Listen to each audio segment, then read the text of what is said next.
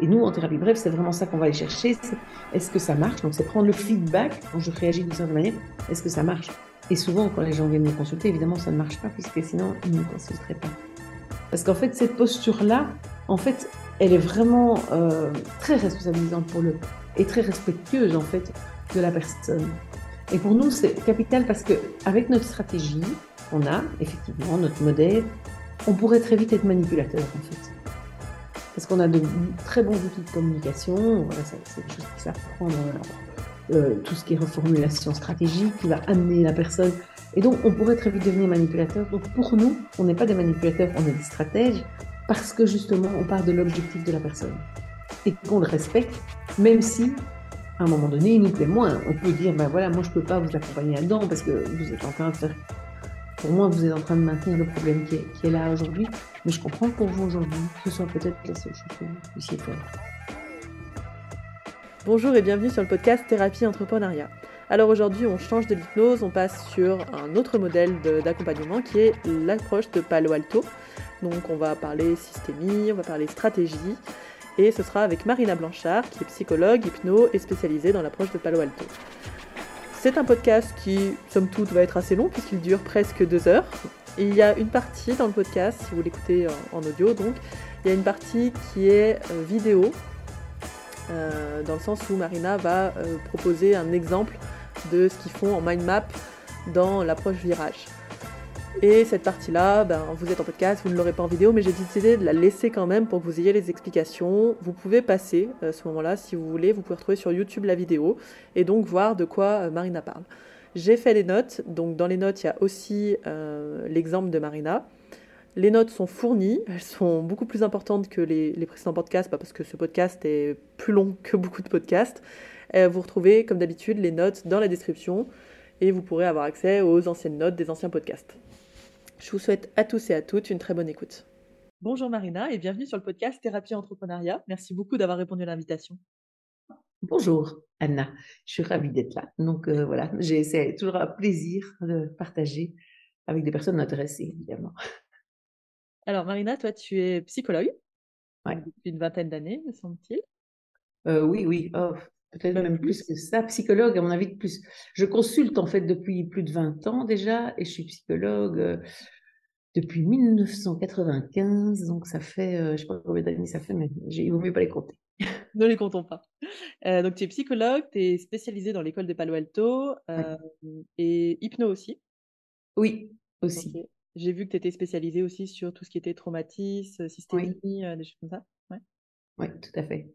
Et donc, ce qui nous intéressait là pour le podcast, c'était ben, de voir les. Bah, déjà, moi, j'ai vraiment très envie de découvrir l'école de Palo Alto parce que j'ai lu quelques livres, mais euh, bah, les basiques quoi, de Vatlavik, euh, des choses comme ça, qui sont absolument géniaux à lire et à relire.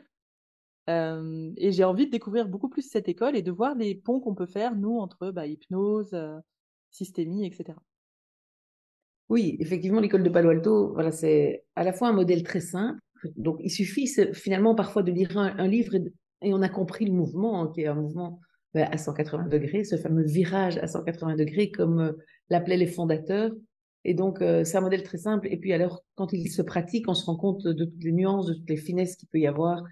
Et, euh, du coup, voilà, mais c'est un peu, c'est un peu comme l'hypnose. Finalement, c'est assez facile de mettre quelqu'un en état d'hypnose. Après, savoir en faire quelque chose de bien, c'est encore autre chose.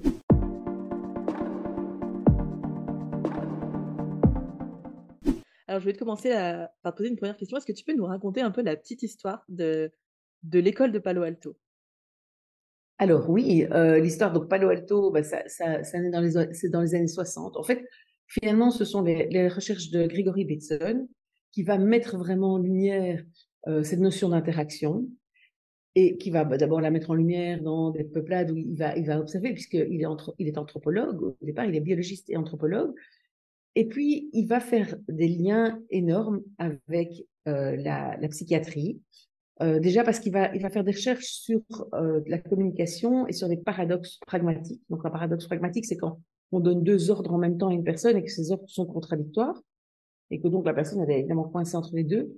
Et ce qui va se passer, c'est ce qui va faire en fait le déclenchement. En fait, ça va être la naissance de la systémique suite à cette recherche, parce qu'il va la faire et il à ses bureaux dans un hôpital Et dans cet hôpital, il est à côté des schizophrènes de l'unité où sont euh, euh, hospitalisés, enfin où sont, les, schizophrènes.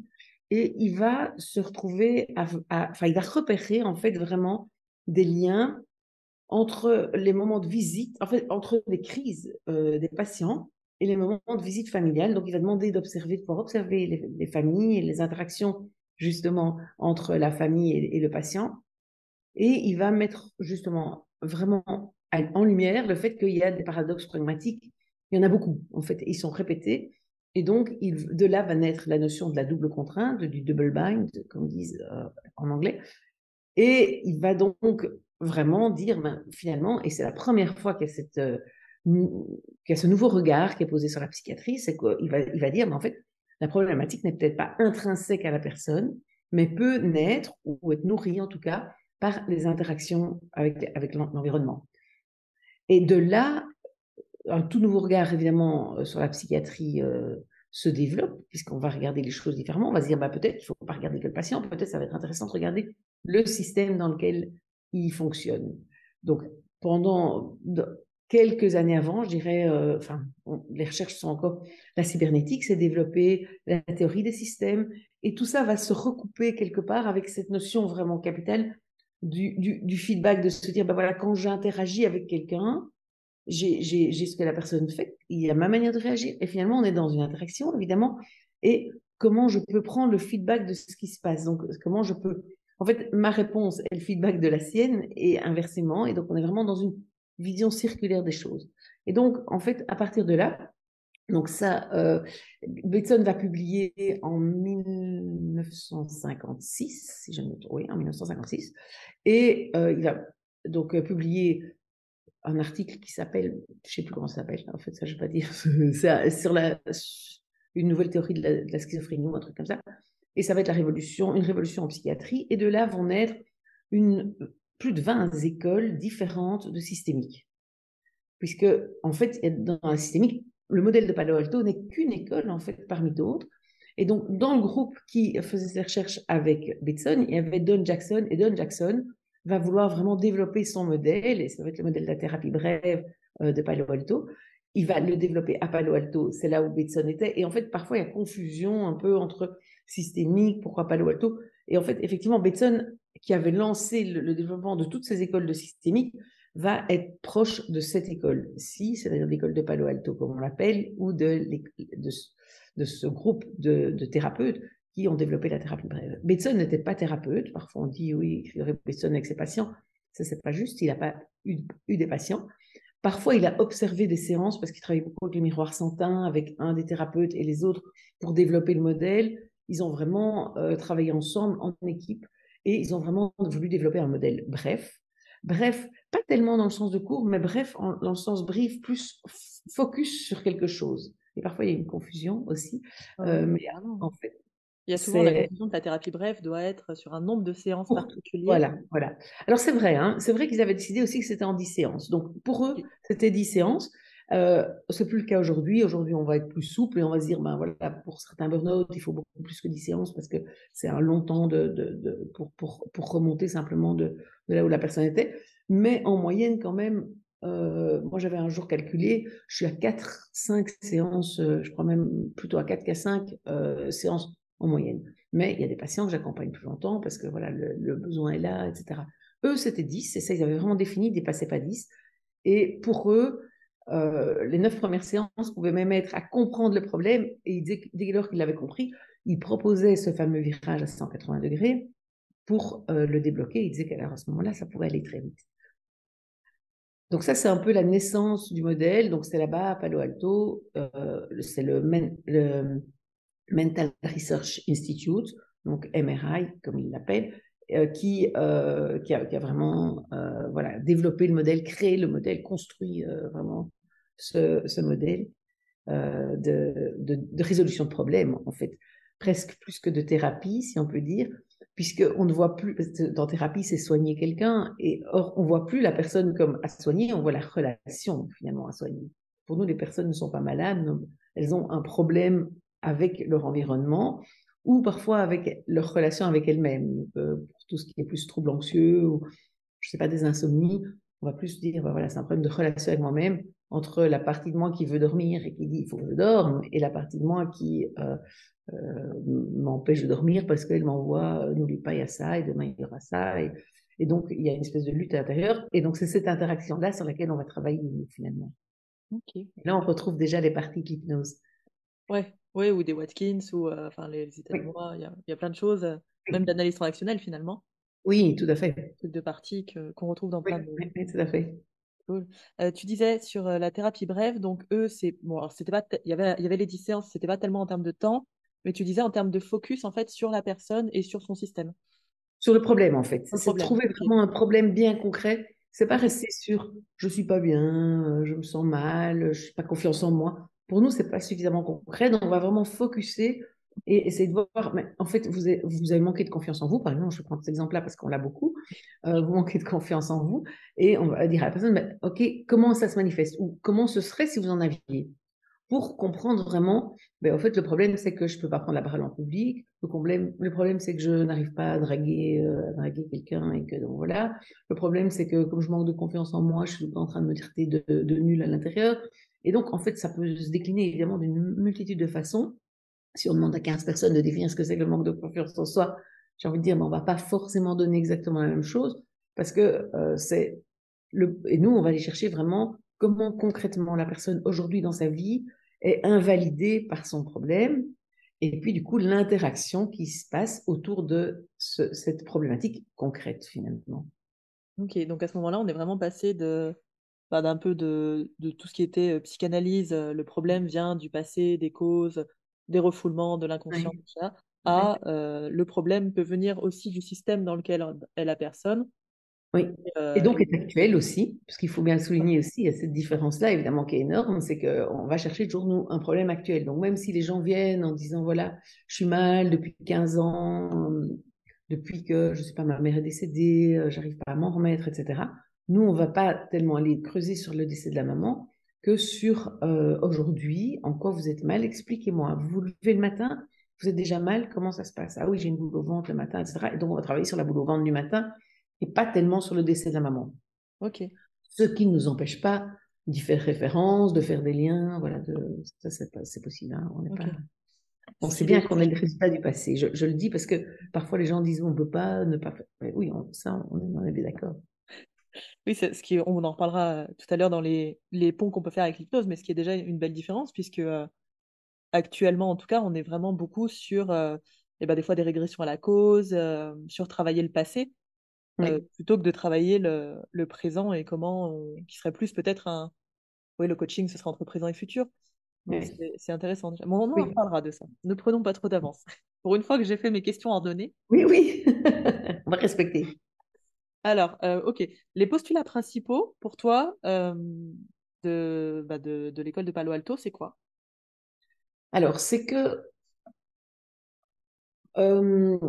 c'est qu'un problème, justement, quelle que soit sa cause, quelle que soit euh, la durée et quelle que soit son origine, il y a quelque chose qui l'entretient s'il est toujours là maintenant. Ok.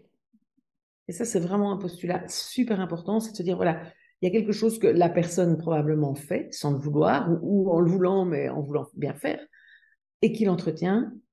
Et pour nous, c'est sur ça, c'est sur cette chose, ces actions, cette, cette manière de penser, qu'on va travailler, puisque pour nous, si on arrive à couper ce qui entretient le problème, et donc ça c'est un, peu le second postulat, si on arrive à modifier la manière dont la personne réagit à son problème, on va modifier le problème puisqu'on est dans une attraction et toujours avec cette causalité circulaire dont je parlais tout à l'heure. Est-ce qu'on rejoint l'intention positive dont on peut parler parfois ou le ou l'avantage à avoir son problème? C'est pas mal dit. Hein, l'avantage, je ne sais pas. L'intention positive, oui. oui. parce que pour nous, effectivement, tout comportement, et ça, c'est vraiment Bateson qui l'a amené déjà, tout comportement est une adaptation le mieux qu'on a pu trouver au système tel qu'il nous, à l'environnement tel que tel qu'il se passe au moment où il se passe. Et donc, même si le comportement, on peut se dire en voyant des gens réagir, mais ben, bon, par exemple, Bateson prenait l'exemple des schizophrènes. Je vais revenir à cet exemple-là parce qu'il parle bien. Il dit voilà, pour certaines personnes qui ont tout le temps eu des injonctions paradoxales, la seule manière en fait d'échapper à un monde où quoi qu'il fasse, c'était pas bien, puisqu'avec l'injonction paradoxale, euh, bah, avec deux ordres contradictoires, forcément, euh, ils un, désordre et donc ils se comportent pas comme il faut. La seule manière, c'est d'échapper dans un monde imaginaire. Et donc pour lui, si les enfants développent ce, truc de se dire, euh, de dire à un moment, ah, des éléphants roses, etc., c'est parce qu'en fait, c'est plus possible. Maman me dit des choses et je ne sais pas ce que je dois faire, je suis coincée, donc je, m'échappe. Et en fait, du coup, ben, cette manière de s'adapter, qui est finalement adaptée, qui est, qui est en fait vraiment une réponse qui permet à l'enfant de sortir en fait de l'injonction paradoxale, donc qui est, qui est, juste à ce moment-là. Le problème, c'est que l'enfant va l'intégrer comme une manière de gérer les problèmes.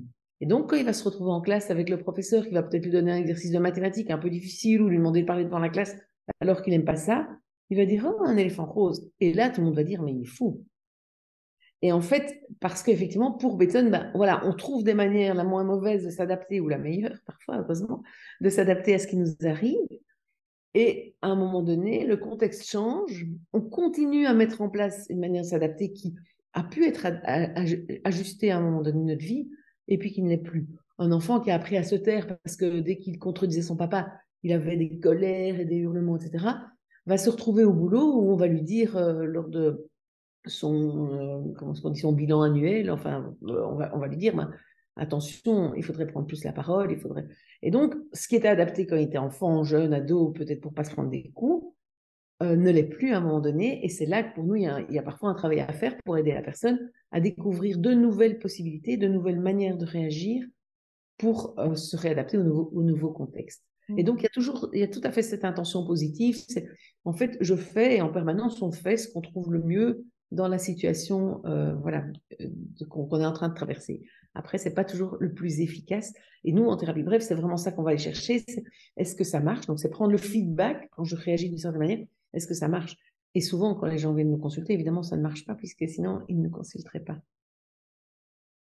C'est marrant, ça me fait vraiment penser au postulat de PNL où, nous, on nous expliquait bah, qu'on avait un euh, certain nombre de cartes à disposition dans notre jeu et que euh, bah, ces cartes, à un moment, il fallait ouvrir. C'est pas qu'on les enlève, c'est qu'il fallait en rajouter tout à fait. Pour avoir de nouvelles cartes à jouer euh, suivant les, contextes. Quoi. Mais la PNL, elle est vraiment cousine, j'ai envie de dire, ou sœur, de, parce que ce sont un peu les mêmes papas. Hein, parce que la thérapie brève était aussi très influencée par euh, Milton Erickson. Et euh, voilà, la PNL, on sait bien aussi. Enfin voilà, donc il y a quand même cette influence d'Erickson, on la retrouve dans quand même une multitude d'approches. un grand homme. Oui, en effet. ok, donc en fait, l'école de Palo Alto, c'est une partie de la systémie. Oui, tout à fait. C'est une des écoles. Oui, voilà, un courant. En systémie, on ne fait pas que euh, s'occuper des systèmes, genre euh, thérapie familiale, où on amène tout le monde dans la pièce. voilà. il y a peut-être des fois, on, confond un peu. Oui, c'est vrai. En tout cas, moi, c'est ce que je croyais au début. C'est bah, quand on disait systémie, je me disais, ah bon, d'accord, on met tout le monde dans la même pièce et allons-y gaiement. Un peu comme dans le film, euh, je ne sais pas si tu l'as vu, Into the Bone. Oui, je pense, que je, je pense que je l'ai vu, mais c'est un. Oui, oui, oui. Oui, tout à fait. oui, oui, mais en fait, ça se fait en, dans une des autres écoles, enfin dans même plusieurs, dans, plusieurs écoles, ils, ils, rassemblent, alors parfois on rassemble juste la famille euh, nucléaire, j'ai envie de dire, mais d'autres rassemblent vraiment, même les grands-parents sont invités. Enfin, et puis il y a des écoles où on va rassembler que les personnes que la, personne estime euh, liées à son problème. Euh. Donc c'est vraiment, il y a vraiment des grosses, grosses différences. Et c'est vrai que nous, on part un peu de, c'est une des propriétés en fait des systèmes, dans la théorie des systèmes, c'est la totalité. Et cette propriété dit que euh, un système, qu'en fait, chaque élément du système a des, propriétés, a des, qualités, mais que le système n'existe que par la rencontre des éléments. Et que donc, si on, et bon, l'exemple qu'on prend souvent, c'est l'eau, H2O, si on modifie un des atomes, on n'a plus la molécule d'eau. Et donc, nous, chez, dans l'école, à l'école de Palo Alto, on se dit, ben, il suffit de travailler sur un des éléments du système et on a un impact sur tout le système. Parce que si dans une famille, et, par exemple, bon, si on reprend le cas de l'anorexie, euh, voilà, pour l'instant, je travaille avec une maman d'anorexique, et on travaille avec la maman, on, est, on rentre déjà dans le système, parce qu'elle fait vraiment partie du système. Évidemment, elle met des choses en place, elle a des réactions qu'elle a jugées les plus appropriées, de nouveau, si je fais le lien avec ce que je disais tout à l'heure, mais qui ne fonctionnent pas, puisque sa fille continue à, rester dans euh, l'obsession de, perdre du poids, de ne pas vouloir manger, etc. Et donc, en travaillant avec la maman, on peut déjà modifier des choses dans le système, en fait, et, pas mal de choses, parce qu'une maman dans une famille, c'est pas rien. Et est-ce que vous parlez aussi du système intérieur? J'entendais, on parlait de parties tout à l'heure. Est-ce que ça peut Oui, être un travail sur le système oui. des différents individus, parties intérieures euh? Alors, alors oui, j'ai envie de dire oui, nous on le fait, donc chez Virage euh, où je travaille, mais c'était pas le cas. de- Donc si on revient à puriste Palo Alto, Ok. c'était pas le cas. Euh, euh, quand moi j'ai appris le modèle de Palo Alto, on parlait vraiment des relations extérieures avec l'extérieur. Et donc on était dans vraiment de la systémique, euh, j'ai envie de dire comme les gens en ont l'image d'ailleurs. hein. Souvent, souvent euh, des personnes viennent me consulter en disant je viens chez vous parce que c'est systémique, parce qu'en fait ils veulent dire c'est relationnel avec d'autres. Mais en fait, pour nous, c'est systémique aussi, comme je le disais. Donc, notre relation à nous-mêmes est systémique aussi. Mais effectivement, ce n'était pas du tout le cas à l'origine. Et ça, on a vraiment voulu le développer justement chez Virage et mettre en lumière comment, en fait, quand je gère une de mes émotions, j'ai aussi une, une boucle, parce que voilà, j'ai peur, par exemple, et je vais me dire, allez, n'aie pas peur. Imaginons que j'ai peur avant d'avoir cet, échange euh, avec toi.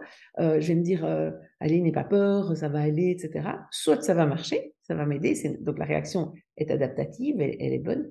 Soit la petite voix qui disait j'ai peur va dire, bah non, tu sais même pas ce qu'elle va te poser comme question, etc. Et donc je vais commencer à paniquer. Donc là, je vais pouvoir gérer autrement, euh, je vais essayer en tout cas toujours de gérer autrement ma peur, ou bien je continue à faire plus de la même chose et je dis euh, à ma petite voix, euh, mais non, ça va aller, ça va aller, mais elle crie de plus en plus fort. Et donc, c'est un peu ça, pour nous, les, les boucles interactionnelles qu'on peut avoir avec soi-même. Concrètement, dans une séance, est-ce que c'est une, que vous avez une stratégie particulière? C'est-à-dire, tu sais, en hypnose, nous, on est un peu, euh, suivant les courants, mais on est un peu freestyle. C'est-à-dire qu'on pose des questions, on se dit, bon, bah, allez, on va poser, on va aller bosser là-dessus. Voilà. Euh, en coaching, c'est moins ça déjà. On a quand même un peu une stratégie euh, de ce qu'on veut, bah, ce qu'on recherche en fait, Oui. l'objectif du praticien, les informations qu'on recherche pour pouvoir construire la séance après. Comment vous, vous, euh, vous travaillez en séance? Alors nous, c'est quand même, alors c'est un peu entre les deux, je dirais. C'est, on sait quand même les informations qu'on va chercher parce que nous, on veut trouver ces boucles. Donc évidemment, on va tout, tout le temps questionner, on va dire de manière, bon, je l'ai dit de manière assez concrète, mais aussi de manière interactionnelle. Donc je vais demander quand la personne va me dire, et alors j'avais peur, j'ai senti la peur monter. La première question qui va me venir, c'est comment avez-vous réagi? Puisque je vais aller chercher dans quelle boucle elle est avec elle-même ou peut-être avec les autres, parce qu'elle peut, me répondre, ben, j'ai été en parler euh, à mon compagnon, j'ai fait ceci, enfin voilà. Et donc, je vais, on va aller chercher vraiment comment elle a réagi. Et puis, pour continuer à être interactionnel, on va boucler la boucle, j'ai envie de dire, on va dire, et ça vous a aidé ou pas? Et donc, on va en permanence aller voir et prendre ce feedback et aller chercher dans quelle interaction la personne s'est mise. Et parfois, il y a des choses qui l'ont aidé, mais souvent, il y en a qui l'ont pas aidé puisque sinon, elle parle, enfin, sinon, elle ne vient pas me voir en séance. Donc, c'est que forcément, je sais déjà un peu que ça ne l'a pas vraiment aidé, que ça n'a pas débloqué les choses, mais ça m'intéresse qu'elle le dise pour qu'elle en prenne conscience, pour que je puisse après le lui reformuler. Et donc, je veux dire que dans, dans notre intervention, il y a le questionnement qui est effectivement très important et qui est quand même très construit, même si euh, on commence quand même par ouvrir, parce que là, bon, je donne toute l'impression que on, va quand même laisser d'abord la personne euh, expliquer ce qui l'amène là, comment c'est venu, etc. Et c'est important pour nous de vraiment bien ouvrir, et puis ensuite de comprendre, mais qu'est-ce que vous attendez de moi? Et c'est à ce moment-là qu'on va commencer à refermer. Une fois qu'on a l'attente, une fois qu'on a l'objectif, qu'on va parfois un peu challenger, enfin ça dépend, si la personne me dit j'attends que mon mari soit plus gentil avec moi, bon, ben, bien évidemment c'est un objectif qu'on va devoir retravailler, puisque on ne peut pas travailler sur... Directement sur changer l'autre.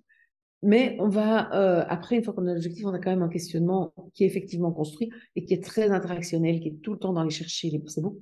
Et puis, après le questionnement, il y a cet autre outil de reformuler, reformuler ces boucles pour montrer à la personne, en fait, qu'elle fait partie du système. Parce que ça, c'est un mouvement vraiment important.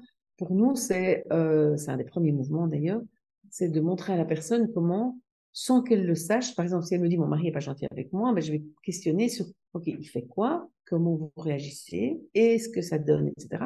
Pour pouvoir lui montrer qu'en fait, sa manière de réagir, puisque je disais que c'était un des postulats des problèmes, participe au problème en fait. Sa manière de réagir entretient le fait que son mari peut-être soit pas gentil avec elle. Parce que c'est seulement. De... Pardon, je t'interromps. Non, non, vas-y. Est-ce que c'est une façon aussi de redonner de la responsabilité à Exactement. la personne euh, ouais? C'est exactement, c'est ça que je voulais dire. Oui, c'est exactement ça. C'est vraiment lui redonner la responsabilité. Parce que c'est seulement si elle en a, en fait, qu'elle peut changer des choses dans le système. Si elle se sent toujours victime ou en train de subir les choses, ben, on pourra, on, pourra l'aider comme on peut, mais elle, elle, va pas pouvoir changer les choses. Surtout que nous, le changement, on va peut-être y venir, mais repose sur des tâches concrètes qu'on donne à la personne. Et donc, voilà, je pas, je pas. On y viendra.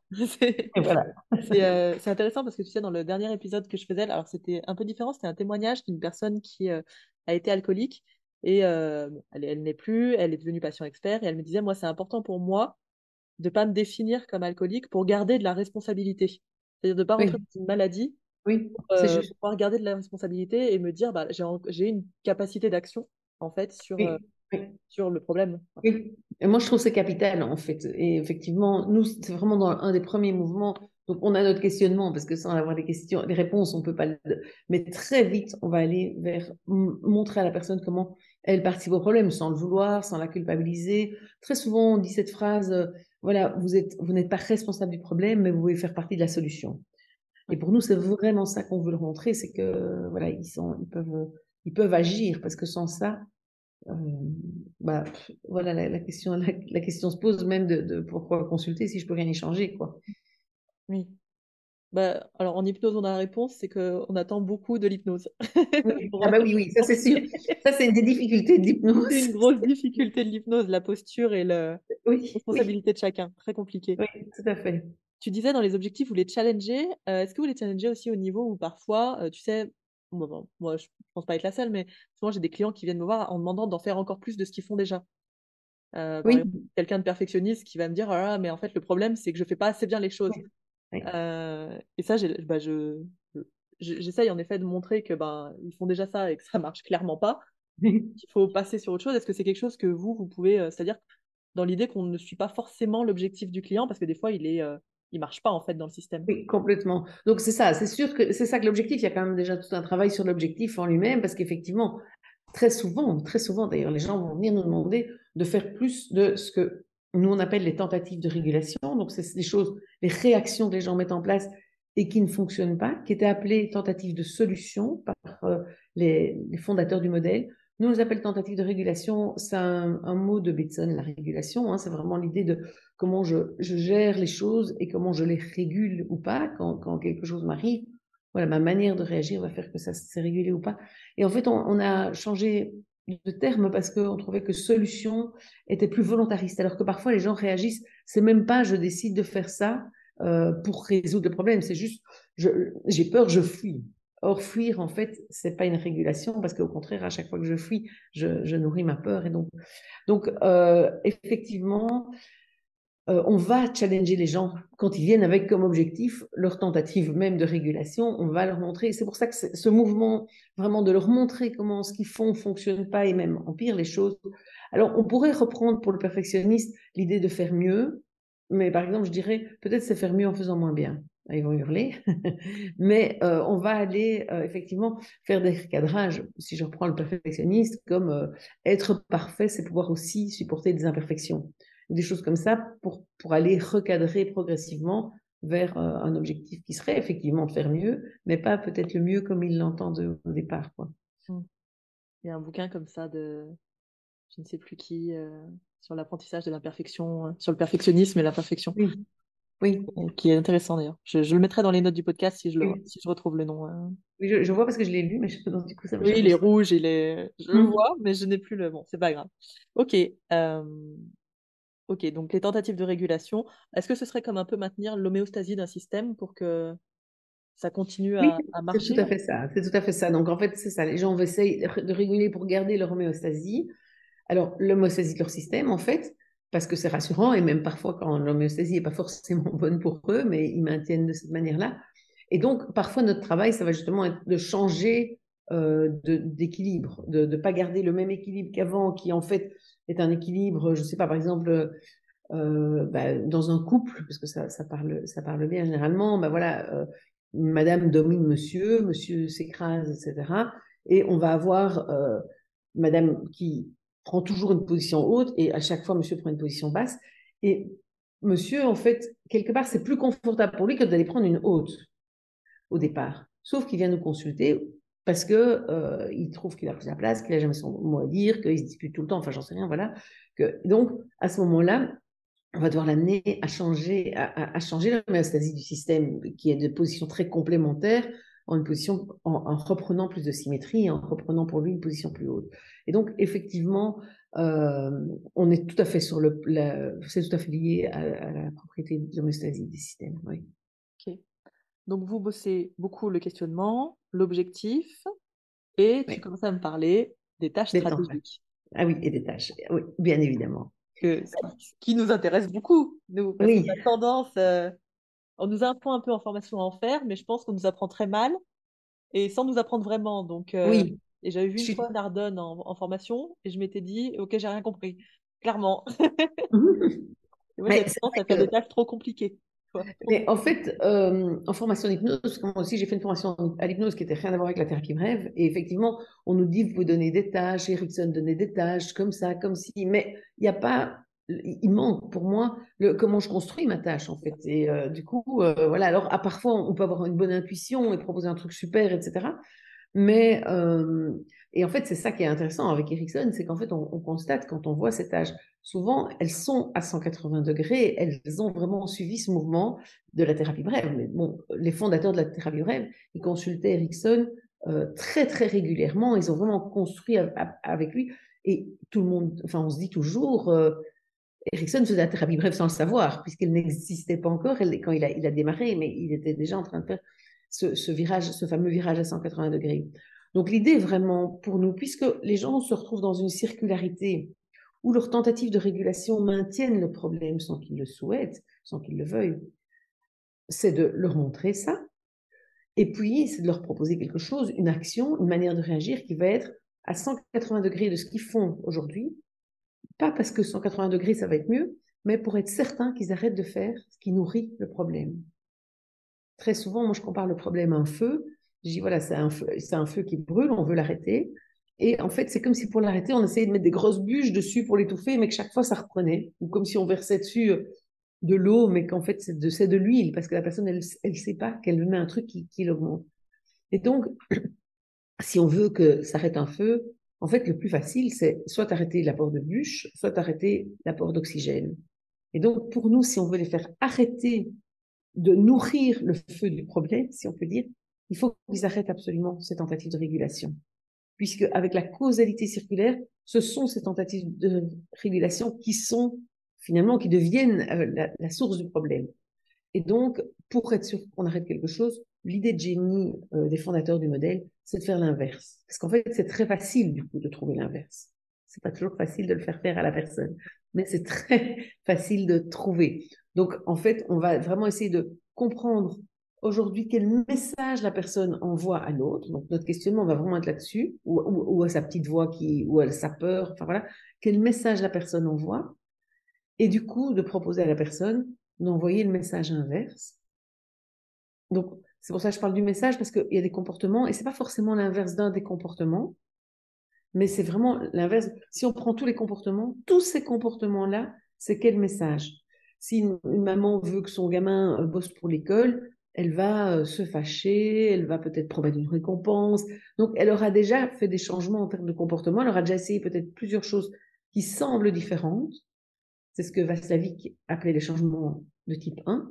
Et nous, on va proposer de voir tout ce, tout ce qu'elle a fait là. C'est quel message? Donc, elle envoie à son gamin le message Tu dois plus travailler.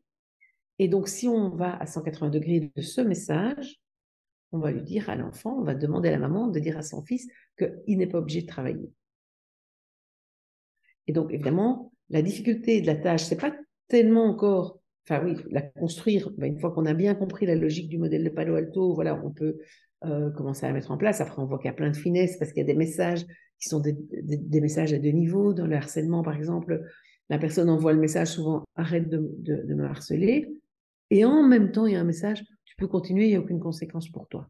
Et même, souvent, il y a du plaisir pour le harceleur. Donc, et donc, il y a deux messages. Et donc, moi, je ne vais pas tout détailler ici, évidemment. Mais, ah, et donc, ça rejoint ce que dit Moniel Alcaïm sur euh, le message psychologique et le message oui. Euh, ok, verbal. C'est ça, c'est ça, c'est ça. Il y a vraiment, il y a, les mots qui sortent et puis il y a ce qui passe vraiment comme message, quoi. Euh, voilà. Donc, euh, et donc, effectivement, nous, on va essayer d'aller trouver le 180 degrés sur ce message-là. Et puis, on va euh, le, concrétiser par une tâche qu'on va proposer aux patients. Mais pour pouvoir proposer cette tâche, évidemment, il y a tout un travail qui a dû être fait pendant la séance pour assouplir les choses, pour pouvoir, si je reprends la métaphore de la PNL, et je trouve qu'elle est tout à fait belle, rajouter cette carte-là à son jeu et qu'il puisse la jouer. Mmh il faut qu'elle soit acceptable pour lui, la carte, et puis en plus qu'il soit capable de la jouer. Donc, parfois, ça prend plusieurs séances aussi. Ouais, parce qu'à 180 degrés, il faut, euh, rien que déjà l'imaginer, c'est fou. Et puis le faire, c'est encore autre chose. Est-ce que des fois, vous passez par étapes euh, dans, les, dans les tâches ou euh, tout à fait. pour arriver à la grosse tâche de 180 degrés C'est ça. Oui, on peut tout à fait passer par étapes, soit en faisant choisir à la personne un contexte où elle va commencer à l'appliquer, soit en lui demandant, je ne vais pas vous demander encore de le faire, mais juste d'imaginer que vous le faites et quels seraient les risques, etc. Donc, il y a tout à fait des étapes. Donc, ça peut être la tâche. La tâche pourrait être simplement, vous allez imaginer, vous allez encore rien faire, juste vous imaginer et que vous notiez, si vous faisiez ça, comment vous le feriez? Parce que ça leur permet déjà, en fait, pour le cerveau, on le sait, c'est déjà l'idée même de, concevoir les choses va pouvoir. Et c'est pour ça que l'hypnose peut être très aidante. Si je commence à faire un lien, euh, c'est que ça nous permet parfois de le faire jouer la tâche en séance. Et ça, ça peut être une des étapes de vente de la tâche, c'est de mettre les, personnes vraiment dans le contexte, etc., et de leur faire traverser la, prochaine rencontre avec leur patron, euh, mais avec une, posture à 180 degrés. Ou si je prends l'idée du mari et de la femme dont je parlais tout à l'heure, que le mari, on puisse lui faire juste plonger dans le prochain contexte, il se retrouve dans sa cuisine, sa femme euh, commence à s'énerver, comment il peut réagir autrement et faire. Et ce qui nous permet aussi de lever du coup un peu les boucliers des craintes. Parce qu'en faisant ça, les personnes vont, euh, on va leur demander aussi de dire ben, qu'est-ce qui pourrait se passer, quelles seraient vos craintes, et donc on va pouvoir vraiment préparer le fait de pouvoir traverser ça. Et donc oui, il y a des étapes. Ok. Euh, c'est des tâches que vous co-créez avec la personne ou c'est plutôt vous qui avez l'idée et ensuite elle peut adapter en effet, comme tu dis, dans un contexte, dans une, intensité, dans, voilà. Mais euh, à la base, c'est quand même vous qui savez un petit peu où on va, quoi. Alors, c'est très variable. Très variable. En fait, si on fait très bien notre travail, pendant la séance, on va leur montrer comment leur tentative de régulation ne fonctionne pas, etc. Tant et si bien, j'ai envie de dire, qu'à un moment donné, la personne, elle va dire euh, Oui, mais quoi, ça veut dire que je ne devrais plus le rassurer alors? Ça veut dire Et donc là, on a un peu la porte ouverte, le tapis rouge qui est déroulé. Alors, c'est pas tout le temps comme ça, malheureusement, ce serait, ce serait super, mais on n'y arrive pas toujours autant mais euh, on, amène en tout cas suffisamment les choses normalement pour que la personne soit mûre, j'ai envie de dire, pour recevoir. Et ça, bon, on va utiliser des recadrages, des métaphores, etc., qui fait qu'à un moment donné, elle est prête à recevoir cette carte-là et à se dire, ok, ben, c'est vrai que ce serait intéressant de la jouer en fait. Et donc, c'est vrai que euh, voilà, la, la, la, co-création, c'est sûr, elle est là sur les, les manières de faire mais euh, sur la tâche en elle-même, c'est quand même souvent, le mouvement souvent, bah, c'est nous qui l'avons, puisque c'est dans notre stratégie qu'on cherche à comprendre leur mouvement pour pouvoir proposer l'inverse. Donc on, a dans cette, on est dans cette intention-là, on ne peut pas se le cacher, mais euh, on va essayer d'amener une co-création, une, une acceptation d'abord du mouvement, j'ai envie de dire, pour co-créer le plus possible. En fait, j'ai envie de dire le plus possible, on, crée, on co-crée, mieux c'est, puisqu'évidemment, pour la personne, c'est plus facile de faire quelque chose qui est, qui est amené par elle. Mais euh, voilà, il y a, y a, une complémentarité. Vraiment, c'est une qualité émergente de notre interaction, justement. Tu parlais du bouclier des craintes. Est-ce que ça pourrait rejoindre les résistances au changement? Oui. Ouais. Tout à fait, oui. Oui, et parfois, bon, on sent bien que les résistances sont tellement là qu'on va devoir se poser cette question euh, dont tu parlais tout à l'heure, de quels sont finalement les inconvénients du changement et les conforts de la situation actuelle. Et donc, et à un moment, ça, on va, on va quand même aussi travailler avec euh, certains patients, pas tous, mais quand on sent que la résistance est telle que ben, on va pas pouvoir y aller, quoi, et que, enfin, j'ai envie de dire, on le sent surtout quand on sent que c'est nous qui avons plus envie du changement qu'eux. Et à ce moment-là, évidemment, on se dit, oh, je me mets en, arrière sur mon siège et je vais euh, maintenant freiner ce changement. Je vais évoquer le fait que peut-être effectivement, il y a des avantages à rester dans la situation actuelle. Et puis, euh, je vais voir comment la personne réagit, voir quels avantages elle trouve. Et parfois même, on va rester là, j'ai envie de dire, hein, en se disant, ben, finalement, il vaut mieux que ça ne change pas. Si je comprends bien, j'avais pas, j'avais pas saisi des risques de peur, etc. Donc, cette question des risques du changement ou des inconvénients du changement, on la pose, euh, mais pas de manière systématique. C'est vraiment quand on sent de la, la résistance. Ouais. Alors, elle pourrait être posée de manière systématique. Hein. Elle est, elle est pas, elle est pas mauvaise en soi.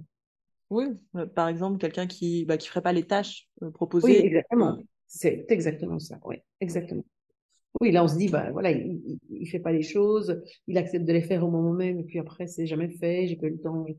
Alors, effectivement, on va se demander si euh, c'est pas plus difficile de, de, changer que de rester comme ça. C'est souvent plus difficile de changer que de. oui, oui, oui, c'est ça. Mais le prix à payer, parfois, oui, c'est ça. En fait, c'est plutôt, oui, je me suis mal exprimée, c'est tout à fait vrai. C'est toujours plus difficile de changer, on pourrait dire. Mais, mais euh, oui, c'est ça. Le prix à payer est peut-être plus lourd à certains moments de, changer que de ne pas changer. C'est vrai que c'est toujours plus difficile. Ok. Euh, ok. Donc, de ce que je comprends, vous travaillez euh, dans, mon, dans mon. Comment je l'analyse Je me dis, bah, vous avez un, gros travail mental. et ben tu m'en parlais un petit peu avec les mind maps. De, de, faire un espèce d'insight en fait à la personne, de lui faire comprendre dans quel schéma elle est. Oui. Et euh, qu'elle, déjà, bah, elle puisse prendre un espèce de recul là-dessus et voir euh, elle-même ses possibilités de, de bouger là-dedans. Vous travaillez pas mal avec l'action, le corporel, pour mettre en action le changement, etc. Et niveau émotionnel, vous bossez, euh, vous bossez les émotions en séance, vous avez des... Oui, ouais. oui, on les travaille. Et de nouveau, c'est quelque chose, moi quand j'ai appris euh, le modèle. Euh, là où, je me rappelle d'une journée de formation où quelqu'un pose une question en disant eh, qu'est-ce qu'elle ressent ou les émotions? Et où le formateur dit on s'en fout des émotions ici. Vous n'avez pas compris ça. Et aujourd'hui, c'est plus le cas. enfin, chez Virage, c'est pas le cas. Je sais pas, je vais pas dire partout, mais en, tout cas, le modèle d'origine, c'était pas, les émotions n'étaient pas prises en compte. C'était vraiment le concret, qu'est-ce qui se passe, etc. Mais euh, nous, oui, on, les émotions. Alors, les émotions, on, on, travaille de différentes manières. Donc déjà, ça dépend un peu si l'émotion est le problème. Donc les gens consultent évidemment parce qu'ils ont peur, parce qu'ils ont leur colère, qu'ils ne parviennent pas à gérer, etc. Ou bien si euh, l'émotion est euh, un des moteurs de la, des réactions. Par exemple, je prends l'exemple du harcèlement. Le problème, c'est le harcèlement. Mais le fait que j'ai peur fait que j'arrive pas à, euh, à réagir d'une manière qui va me faire, de me faire, me faire respecter en fait. Et plus j'ai peur, plus je me cache. Je prends pour, enfin que ce soit un enfant ou, ou, un adulte. Hein, euh, au boulot, bah je vais pas à la machine à café. L'enfant à la récréation, il se met dans un coin, il va se cacher à la toilette, etc. Plus je me cache, plus je fais le jeu du harceleur qui euh, prend du pouvoir, etc. Et donc là, on va travailler. Évidemment, on va d'abord mettre en lumière cette peur pour nous, surtout pas spécialement pour la personne, mais pour nous, parce qu'on va réaliser que cette peur, évidemment, est le frein à notre changement à 180 degrés, qui serait de se positionner autrement, de réagir autrement euh, aux, agressions, euh, si on peut dire, du, du. Et donc, on va essayer d'aller voir comment on peut aller réveiller de la colère, parce que la colère va être au service de notre 180 degrés.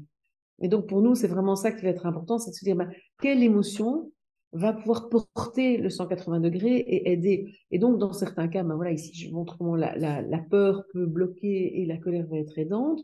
Dans d'autres cas, euh, ça va être, on va amener la personne à un deuil, par exemple, quelqu'un qui euh, est en lutte contre les valeurs de son entreprise, qui est pas, est pas, est pas d'accord, etc.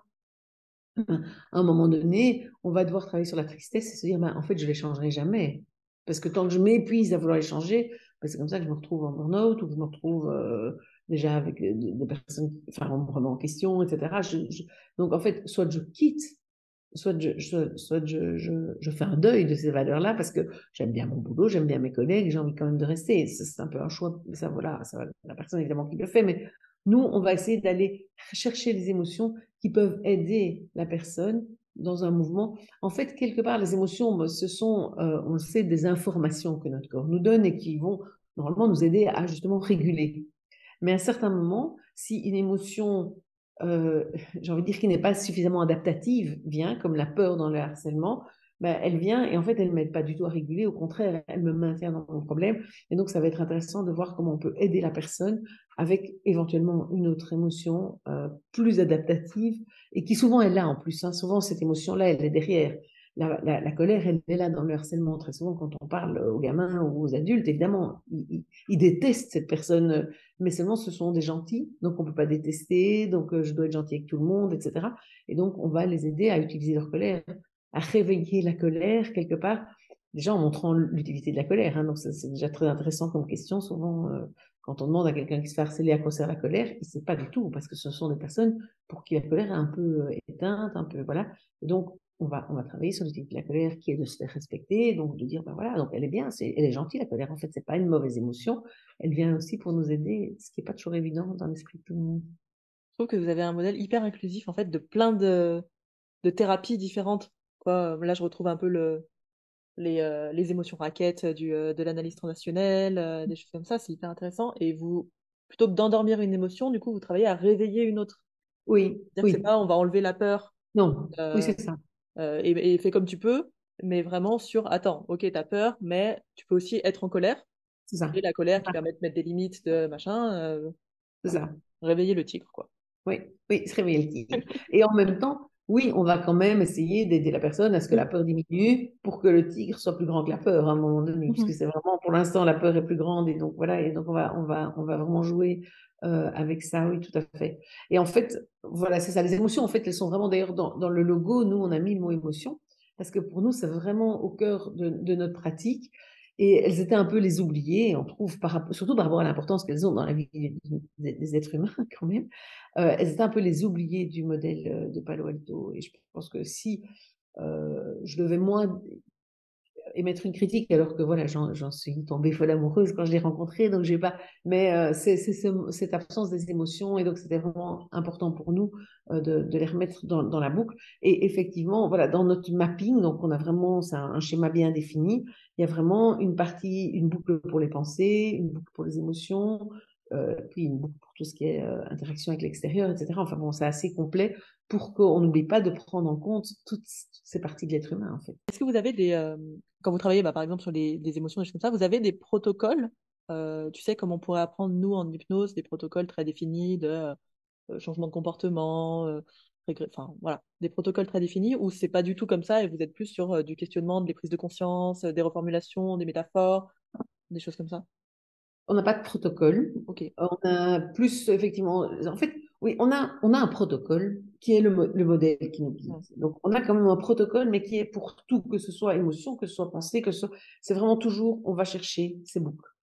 Et que ce soit avec tout. Donc, on pourrait dire, on a une espèce de méta-protocole Ouais. qui est, je vais chercher la boucle, je trouve la boucle, et donc je cherche le message pour faire un 180 degrés sur ce message, pour le concrétiser en tâche que je propose à la personne. Donc ça, c'est notre fil conducteur, mais on ne peut pas parler d'un protocole comme en hypnose pour moi, euh, parce que il doit tout le temps se réajuster, évidemment, à la personne en, en, en face de nous. C'est ce qui fait que ce modèle, euh, comme je disais, est très simple, parce que je viens de donner le protocole là en, deux, en, en même pas une minute, à mon avis. Mais après, pour le pratiquer, effectivement, ben, on travaille le questionnement et les gens qu'on forme, c'est plusieurs journées pour travailler le questionnement, pour avoir ce questionnement-là, parce que, en plus, bon, souvent, quand on, on se forme, on est un peu déjà déformé par d'autres approches. Donc, moi, je suis psy, euh, comme psy, ben, on a appris plus à questionner le passé, à questionner, voilà. Donc, on doit réapprendre un questionnement euh, Palo Alto. On doit, même la relation, en fait, Palo Alto, elle est, particulière. Il y a une stratégie dans la relation, dans la manière de, euh, justement se, remettre au fond de son siège quand on sent que le patient freiner, euh, voilà, et, avoir ce regard toujours sur notre interaction avec notre patient et se rendre compte que si on a un patient résistant, pour nous, c'est pas le patient qui est résistant, c'est comment nous on est en train de créer, de maintenir la résistance. Puisqu'on a ce regard interactionnel, on doit l'avoir surtout en fait. D'ailleurs, enfin je dis toujours, on sort pas indemne euh, des formations chez nous puisque euh, on peut toujours se poser après, après la, première la première journée, dès qu'on a compris ce modèle, pour tout ce qui nous arrive dans notre vie, comment je suis en train de le, le nourrir d'une certaine manière. Ok, bah, je te propose qu'on passe du coup à la partie, euh, je ne sais plus combien, trois je crois que j'avais mis. Et est-ce que vous avez, vous, des, des, alors, un cadre défini temporellement? Tu m'as dit euh, oui et non, oui. sur plusieurs séances, mais euh, bah, ce sera suivant le problème en fait. Donc, oui. Est-ce que vous avez des... On a, quand même un cadre défini, oui, oui, oui. Donc on va toujours, d'abord, on va toujours, euh, on, va, on va responsabiliser la personne dès le départ. Et donc dans notre cadre, ce qui est très important quand on a la, la première séance, c'est de bien euh, positionner les tâches comme cruciales, comme vraiment de toute importance. Et donc, à cette question justement de la durée des séances, voilà, moi tout à l'heure je t'ai répondu, j'ai fait ma moyenne, machin, enfin j'ai fait ça il y a longtemps, mais voilà. Euh, au patient qui me pose la question, qui me dit, bah, vous parlez de thérapie brève, ça veut dire quoi brève? Je réponds, ça dépend de comment vous faites vos tâches. la durée, parce que souvent les gens disent ça va durer combien de séances, etc. Je dis ça va dépendre de comment vous faites les choses que je vais vous proposer. Alors, le mot tâche, je suis en train de l'utiliser comme si j'en parlais avec le patient, alors que c'est un mot que j'utilise jamais. Je, déteste ce mot, que je trouve déjà contraignant et pas. ça fait penser aux, devoirs ou aux, tâches ménagères. Mais euh, en fait, euh, effectivement, je vais dire voilà, ça va dépendre de comment vous faites les choses que je vous propose en fin de séance. Je vous propose des expériences, etc. Et donc, dans notre cadre, ça, c'est, pour moi, c'est le plus important. S'il fallait garder une seule chose dans le cadre, c'est de dire que je vais vous proposer quelque chose en fin de séance qui sera capital parce que pour nous, le changement, il ne vient pas juste de parler ensemble, mais par les choses que vous allez faire, parce que le problème, il n'est pas ici entre vous et moi, ou en tout cas pas encore, souvent ça un peu riant, mais, euh, mais il est dans votre vraie vie. Et donc pour nous, c'est en agissant autrement dans votre vie que vous allez pouvoir faire bouger des choses. Donc ça, c'est systématique, mais donc ça veut dire que systématiquement on donne une tâche. Et c'est euh, comment, comment, vous, comment vous créez cet accord? Pour, être sûr que la personne va. Alors j'imagine des fois la personne ne va pas le faire le truc et ça donne une info et c'est intéressant et voilà. Mais comment vous est-ce que vous arrivez, est-ce que vous travaillez sur le fait d'augmenter cette euh, ce suivi des tâches? Est-ce que vous avez des alors, ce qui est important, oui, euh, donc ça, c'est d'abord déjà le fait de le mettre d'emblée, puis évidemment de donner une tâche. Ça, je, je dis toujours quand, quand je, forme des gens, c'est si vous dites ça au début, il faut donner des tâches, parce que sinon, la personne, elle va se dire, bon, ben, tout le changement est sur les tâches, et puis on m'a rien donné, quoi. Mmh. Donc, ça ne va pas. Donc, effectivement, ce qui est important, c'est d'en donner, même si c'est simplement euh, une tâche d'observation, si c'est, c'est pas grave. C'est de mettre la personne au travail, qu'elle voit que c'est important. Et alors, pour effectivement renforcer cette importance-là, c'est la première chose dont on parle en début d'entretien à la fois suivante. OK. C'est comment ça s'est passé avec ce que je vous ai demandé de faire. Je vous avais demandé d'observer, est-ce que vous pouvez me dire ce que vous avez observé Est-ce que vous avez bien noté comme je vous ai demandé de noter Et donc, on va être un peu euh, professoral, j'ai presque envie de dire, à ce moment-là, puisqu'on va être dans ce truc, est-ce que le devoir a été bien fait, quoi, quelque part C'est jamais dit comme ça, bien évidemment, mais l'idée est là. Et donc, oui, c'est très important euh, si on veut maintenir, je vais exagérer en disant cette pression sur les tâches, euh, on ne va pas mettre la pression aux gens, mais euh, c'est important de, de, de, revenir dessus en, en premier lieu, d'y être très attentif. Si on a demandé à la personne d'observer et de noter tout ce qu'il a, hein, si après on demande, on demande rien, la fois prochaine, elle ne fera pas sa tâche. Enfin, c'est assez normal. Donc, c'est pour nous très important, effectivement, de garder ces tâches au cœur. Et j'ai envie de dire presque, moi, à part ma première séance, les séances suivantes, c'est comment s'est passée la tâche, puis on en déroule un peu, et puis après, on, on redonne la suivante. On réajuste, on élargit, on ajoute une tâche. Si la première a bien fonctionné, on va en ajouter une pour euh, élargir, aller, plus encore vers le, déblocage du problème. Et donc, c'est vraiment important. Et d'ailleurs, euh, Giorgio Nardone, puisqu'on le citait tout à l'heure, qui est quand même un ponte de la thérapie de euh, stratégique, euh, même si voilà, il y a des choses où, je ne rejoins pas à 100%, mais enfin, en gros, quand même, c'est vraiment quelqu'un qui travaille très très bien. Il, a des rendez-vous très courts parce qu'en fait, lui, il demande, j'ai été le voir travailler, il demande la tâche, euh, voilà, est-ce que vous avez bien fait ce que vous demandé? La personne répond, et hop, il réajuste, et c'est à peu près ça. Et donc, ce rendez-vous, c'est un quart d'heure. En fait, en moyenne, il prend quatre personnes par heure, et, et il enchaîne, certaines, si c'est un premier rendez-vous, il va plutôt durer 25 minutes, mais il y en a d'autres où ça va être 5 minutes, quoi, le rendez-vous. Donc, parce que vraiment, la tâche commence à évoluer et puis il repart. Il ne part pas dans du blabla, des trucs comme ça. Ok. Donc, euh, en termes de temps de séance, ça peut être aussi, euh, on peut être sur des séances de 30 minutes, euh, sans Exact. Oui, oui, oui. On peut être, alors on peut, c'est rare, hein, il est une exception. Donc, moi, c'est 45 minutes. Ok en général, les, gens que je connais qui m'entourent, qui travaillent en thérapie brève, souvent quand ils commencent, ils font une heure, ils, se donnent une heure, parfois une heure quart pour ceux qui disent oui, moi j'ai préfère un peu plus.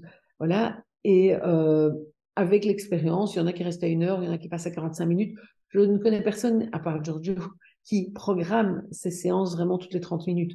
Donc, mais euh, ceci dit, moi, ça m'arrive effectivement après 20-25 minutes, j'ai compris le mouvement, je vois où je vais aller, mais souvent, voilà, comme mes séances sont annoncées à 45 minutes, je vais continuer à questionner, euh, valider des trucs, faire déjà bouger en séance, etc., pour proposer ma tâche et rester dans mes 40, 45 minutes.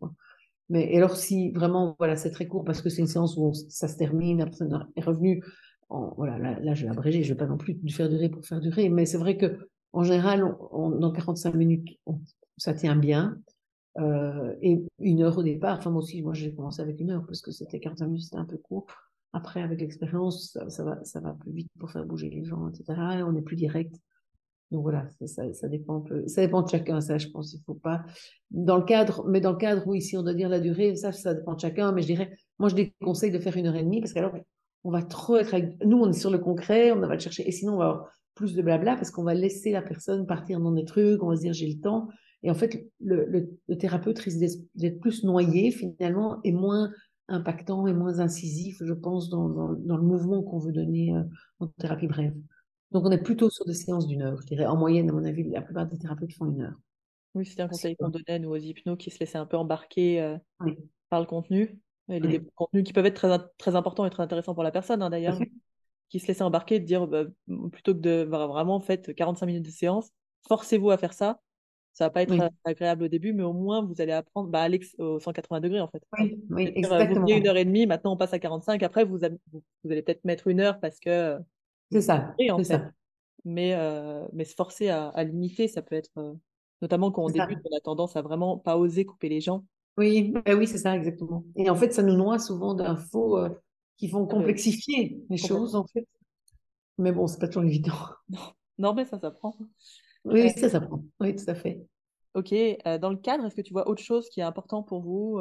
Oui, dans notre cadre, on parle aussi du présent quand même, parce que comme c'est pas évident dans la tête de quelqu'un qui vient consulter, alors en coaching, ça va, mais chez une psy, etc. Donc, on va quand même souvent parler du fait qu'on travaille plutôt sur le présent, ça vous empêche pas de parler du passé, mais nous, mes questions, vous allez le voir, sont plus axées sur le présent. Alors, bien évidemment, quand on travaille avec les traumas, c'est un peu moins vrai, euh, puisque bah, le trauma, en général, quand même, ça, fait partie du passé, proche ou, plus lointain, mais c'est quand même dans le passé. Donc, mais ça n'empêche qu'on va quand même, même dans le trauma, se focaliser sur c'est quoi aujourd'hui le problème C'est que j'ai des flashs, c'est que voilà, je quand je, je, peux plus reprendre le volant parce que j'ai fait ces accidents de voiture et que voilà. Donc on va travailler comme à partir du problème d'aujourd'hui.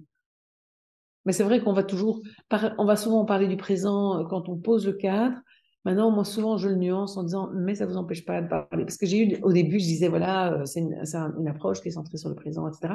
Et là, j'avais des gens qui me disaient, je peux quand même vous dire quelque chose de. Et donc là, voilà, je, me suis rendu compte qu'il fallait un peu assouplir le cadre et dire, voilà, vous, vous me dites, vous m'expliquez, c'est intéressant. Et c'est vrai que c'est intéressant parce que les liens que les gens font, forcément, ça fait partie de leur vision du monde, de leur manière de voir les choses. Et on va pouvoir les utiliser aussi après pour faire bouger. Donc c'est intéressant de les avoir faut pas s'en priver. Est-ce qu'il y a des références, on, reviendra sur les ressources, mais des, euh, des choses à lire sur le cadre en, en systémie ou euh, dans l'école de Palo Alto qui te paraisseraient euh, intéressantes?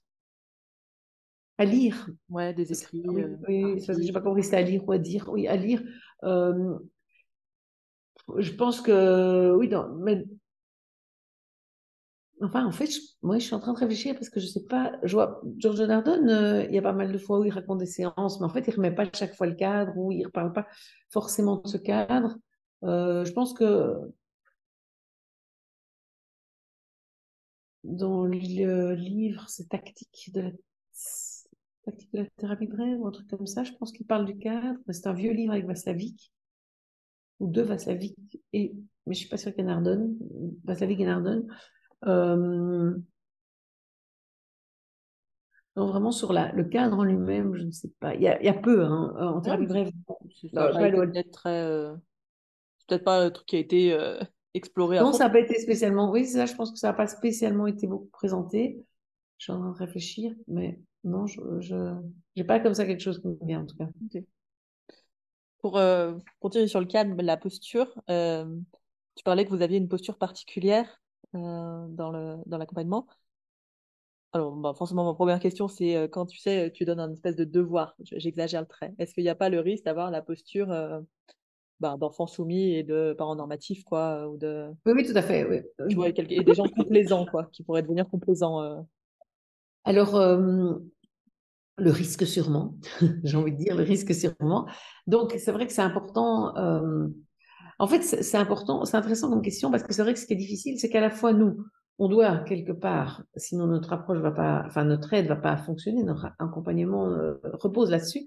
On doit être exigeant par rapport à ça, Et en même temps, bien évidemment, bah, on doit essayer de trouver le plus de compléance possible chez, chez, chez la personne en face pour que elle le fasse un peu comme le médecin qui, euh, qui donne un médicament quoi, et qui veut que ce médicament soit pris, parce que sinon ça va être ennuyeux, la personne va pas, va pas être soignée. Donc euh, pour nous, il y a effectivement cette importance-là, et donc je pense que c'est intéressant à soulever ce risque-là, et je, je crois que justement, en fait, pour nous, voilà, on voit très fort les choses comme euh, position haute, position basse, c'est vrai que ça nous mettrait en position haute par rapport à la personne. Et donc, pour nous, ce qui est très important, c'est qu'on joue beaucoup, justement, c'est la partie de notre posture, beaucoup jouer sur la position basse aussi. On parle souvent d'une posture d'anthropologue. Quand on questionne la personne, on va vraiment lui renvoyer que le spécialiste de son problème, c'est elle. Mais que nous, enfin, parfois, je dis, on est le GPS, quoi. C'est vous qui savez où vous voulez aller, c'est vous qui conduisez la voiture, en fait. Mais nous, on va être un GPS, mais il va falloir donner les bonnes infos dont le GPS a besoin si on veut aller où vous le souhaitez. Et donc, euh, on, va avoir, on va jouer beaucoup de ce changement de position. Et donc, c'est vrai que dans le moment où on propose la tâche, on parle même nous de vendre la tâche, on va être plutôt en position haute, mais tout en étant en position basse sur les modalités, comme je le disais tout à l'heure. Et donc, c'est ça qui va permettre que la personne garde à tout moment, euh, pour moi, la sensation qu'on est vraiment des partenaires. Et pas que justement il y a un, maître et un, et un, élève ou euh, voilà ce, cette espèce de, où le parent et, l'enfant. Et donc euh, ce qui est important c'est de constamment ramener de la symétrie dans, dans ce jeu-là pour pas euh, rigidifier les choses dans une complémentarité qui alors effectivement et puis rendrait aussi les gens dépendants. Donc ça c'est très important aussi, c'est que dans la, le fait de faire les choses, donc quand les gens ont fait les tâches, on va les féliciter. Et quand les gens disent merci, vous m'avez tellement aidé, etc., toujours leur renvoyer à eux la responsabilité du changement, puisque on leur met la responsabilité du problème. J'ai envie de dire, ce serait un peu vache de prendre nous la responsabilité de la résolution du problème. Et donc, on va toujours renvoyer. Euh, ben en fait, c'est grâce à vous. Honnêtement, moi, j'ai déjà proposé à d'autres personnes de le faire. Ils n'ont pas fait si bien que vous. Et vous, c'est parce que vous l'avez tellement bien fait que les choses bougent de cette manière-là, etc. Donc, on va vraiment leur renvoyer euh, la responsabilité et la, les félicitations, j'ai envie de dire les lauriers de, du succès, c'est très important pour nous parce que d'autant plus qu'après, dans notre partie consolidation, parce qu'en fait, dans la, après que les choses soient débloquées, on va consolider, parce que parfois c'est débloqué en une ou deux séances, mais donc pour consolider, on va poser cette question-là de comment vous pourriez faire, vous, aujourd'hui, pour revenir au problème. Les gens nous regardent et disent, mais c'est pour ça que je veux, euh, ils sont un peu affolés non, non, mais je ne vous, dis pas de le faire. Je voudrais juste que vous réfléchissiez à comment vous faire, pouvez faire vous. Pour que la personne ne puisse pas se dire, ah, mais il faut, quand sera de nouveau l'automne, ça va pas aller. Non, non. Vous, qu'est-ce que vous devriez faire de différent? Parce que l'idée est vraiment de garder. Et donc, on va les valoriser sur ces changements-là. Et donc, je pense que là, euh, Peut-être qu'on aurait quelque chose du prof, mais alors plus euh, des sociétés anglo-saxonnes où les profs sont euh, tout le temps à valoriser les élèves, etc. Si on devait faire une référence à une relation prof-élève, j'aurais envie un peu d'aller là-dedans, mais pas tellement comme chez nous où le prof, euh, voilà, il tape sur les doigts, il souligne tout le temps ce qui est négatif, etc. Nous, on va plutôt avoir tendance à faire, à faire exactement l'inverse. Et puis surtout, à vraiment renvoyer leurs compétences euh, aussi en matière de savoir au niveau du problème. Nous, on est en position très très basse sur euh, le problème, l'objectif, c'est eux qui le définissent, etc. Donc, je pense que ça équilibre. Mais je pense que le risque, il, il existe. Il existe tout à fait. Je vais être un peu challengeante. oui, oui, c'est bien. Parce que on dit, on dit au début que l'objectif, on, on, les aide à trouver le bon objectif, enfin le bon, le, un objectif congruent en tout cas. Que nous aussi, on a, en tout cas, vous avez une stratégie de base, que c'est qu'on part sur un 180 Donc là, on pourrait, on pourrait postuler que c'est aussi une position haute euh, de, bah, c'est moi qui, tu me disais, on est GPS, mais vous savez aussi où vous allez quand même. On n'est pas un GPS où vous allez rentrer toutes les données et vous allez où vous voulez. On sait qu'il y a un, euh, si c'est pour retourner au même endroit et faire un demi-tour et dire, ah bah tiens, on va recommencer exactement la même boucle, ça n'a pas de sens, quoi. Oui, oui, oui, oui, oui. Donc vous, êtes vous avez aussi ce truc-là quand même de, oui, euh, moi ce que j'aime bien ton idée, de, on joue sur les positions, oui. Mais on sait quand même où on va, quoi. Tout à fait, tout à fait. On dit toujours, nous, on parle d'empathie stratégique. On dit toujours, on est avec la personne et en même temps, on a un pas devant. Donc, effectivement, euh, oui, je pense que, euh, je pense que, en plus, les gens, enfin, pour moi, quand ils viennent consulter, ils veulent quelqu'un qui sait un peu ce qu'il fait et qui sait un peu euh, où, ça va les mener. Enfin, quelque part, voilà. C'est d'ailleurs plus facile quand on a, comme moi, 20 ans d'expérience, les patients, j'ai envie de dire, j'ai une liste d'attente, alors que quand on démarre, ben, c'est pas le cas parce que très vite, on peut paraître un peu moins sur, sur, de soi, etc. Et pour les patients, c'est important d'avoir quelqu'un. Et donc, nous, ça, dans la posture, on dit toujours, ben voilà, on doit quand même avoir une posture assez assurée. Mais effectivement, cette définition d'objectif est capitale parce que justement, on se positionne, nous, dans le non-vouloir. Donc, on ne veut pas pour eux. Donc, ça veut dire que si la personne, et c'est important comme nuance, parce que tu dis, voilà, ils viennent et ils veulent que ça continue finalement à faire la même chose. Ils nous demandent même, comme le perfectionniste, de continuer à faire toute la même chose. Et nous, on va vraiment se positionner, et c'est là qu'on va, on va leur dire, et c'est une, des stratégies qu'on utilise, c'est de souvent, on va revenir avec, mais ce que vous voulez, c'est plutôt que ça continue comme avant, faire la même chose avec les mêmes résultats que vous connaissez, et donc, c'est plus facile à court terme parce que c'est parfois plus facile de continuer à essayer de tout contrôler pour un perfectionniste que de lâcher du contrôle ou à quelqu'un qui a peur de, continuer à éviter de se confronter à sa peur. Sauf que vous savez qu'en évitant, ben, vous, savez où vous allez. Donc, c'est plus confortable à court terme, mais vous savez qu'en évitant, ben, vous maintenez la peur présente, etc. Et que peut-être jamais vous pourrez reprendre le train, mais finalement, c'est peut-être pas si grave pour vous de ne pas pouvoir le reprendre. Ou bien, est-ce que vous préférez qu'avec qu'ensemble on travaille sur comment vous pouvez affronter, etc. vraiment plus difficile au début. Avec pour résultat, on peut l'espérer que vous puissiez du coup reprendre un jour le train. Mais c'est à vous de voir. Et ça, dans notre posture, c'est très important. C'est fondamentalement, on s'en fiche. Et parfois, on doit se le répéter. Enfin, moi, en tout cas, personnellement, je suis quelqu'un qui aime bien quand même que les choses bougent, etc. Donc, j'ai quelqu'un en face de moi, je vois, parce que c'est vrai qu'avec l'expérience, je vois assez vite parfois comment je peux le faire bouger mais je dois vraiment me, je, me dis à l'intérieur, tu t'en fous en fait, tu dois t'en foutre. Et nous, dans notre posture, ça paraît un peu dingue, peut-être d'un thérapeute de dire ça, mais on a vraiment fondamentalement ce truc de je m'en fous, c'est le patient qui choisit s'il veut ou pas aller vers le changement ou, non. Enfin, s'il veut ou non aller vers le changement. Et donc, pour nous, c'est vraiment important, c'est que l'objectif on va le challenger si voilà il, touche sur changer quelqu'un d'autre, sur quelque chose qui nous paraît pas pas ok. S'il touche sur euh, le fait de continuer à faire plus de la même chose, ben on va le challenger. Mais en fait, on va pas non plus le contrer. Tout à l'heure, je suis peut-être pas entrée assez en, finesse dans la manière. On va pas dire ah mais non, on s'en prend pas. On va, plutôt dire ben, si c'est ça, si c'est pour continuer à faire plus de la même chose, alors vous, vous faites mieux sans moi en fait. Vous n'avez pas besoin de moi pour faire ce que vous faites déjà mais vous pouvez choisir de faire ça. Je peux comprendre tout à fait qu'aujourd'hui, ce soit trop difficile d'aller vers le changement, mmh. parce qu'il y a un prix à payer pour le changement qui est plus un prix de court terme, avec peut-être du mieux-être à moyen et long terme, mais aujourd'hui, ce que vous faites est plus confortable, c'est plus facile d'éviter pour l'instant, et c'est peut-être trop difficile pour vous pour l'instant d'affronter. Et j'ai déjà eu mon des patients qui sont revenus, genre trois, quatre années plus tard, en disant, je sens que maintenant je suis plus prêt que quand je suis venu la première fois chez vous. Et j'en ai même eu qui m'ont dit, voilà, je vais vous voir parce que j'ai vu plusieurs psy et vous êtes la seule qui avait respecté le fait que j'étais pas prête. Parce qu'en fait, cette posture-là, en fait, elle est vraiment euh, très responsabilisante pour le et très respectueuse en fait de la personne. Et pour nous, c'est capital parce que avec notre stratégie qu'on a, effectivement, notre modèle, on pourrait très vite être manipulateur en fait. Parce qu'on a de très bons outils de communication, voilà, c'est des choses qui s'apprennent, euh, tout ce qui est reformulation stratégique, qui va amener la personne. Et donc, on pourrait très vite devenir manipulateur. Donc, pour nous, on n'est pas des manipulateurs, on est des stratèges, parce que justement, on part de l'objectif de la personne et qu'on le respecte, même si, à un moment donné, il nous plaît moins. On peut dire, ben voilà, moi, je peux pas vous accompagner là-dedans parce que vous êtes en train de faire, pour moi, vous êtes en train de maintenir le problème qui est, qui est là aujourd'hui, mais je comprends que pour vous aujourd'hui, ce soit peut-être la seule chose que vous puissiez faire. Et donc, ça nous permet de, de, pouvoir dire que justement, le respect de cet objectif, objectif que effectivement, on va quand même co-construire. On va, quand la personne va me dire, voilà, je voudrais que mon mari euh, participe plus aux tâches ménagères, j'en peux plus, je fais tout à la maison, etc. Je dire, voilà, j'ai pas la baguette magique pour changer votre mari, mais on peut voir comment, en changeant vous de posture, peut-être ou pas, il pourrait changer.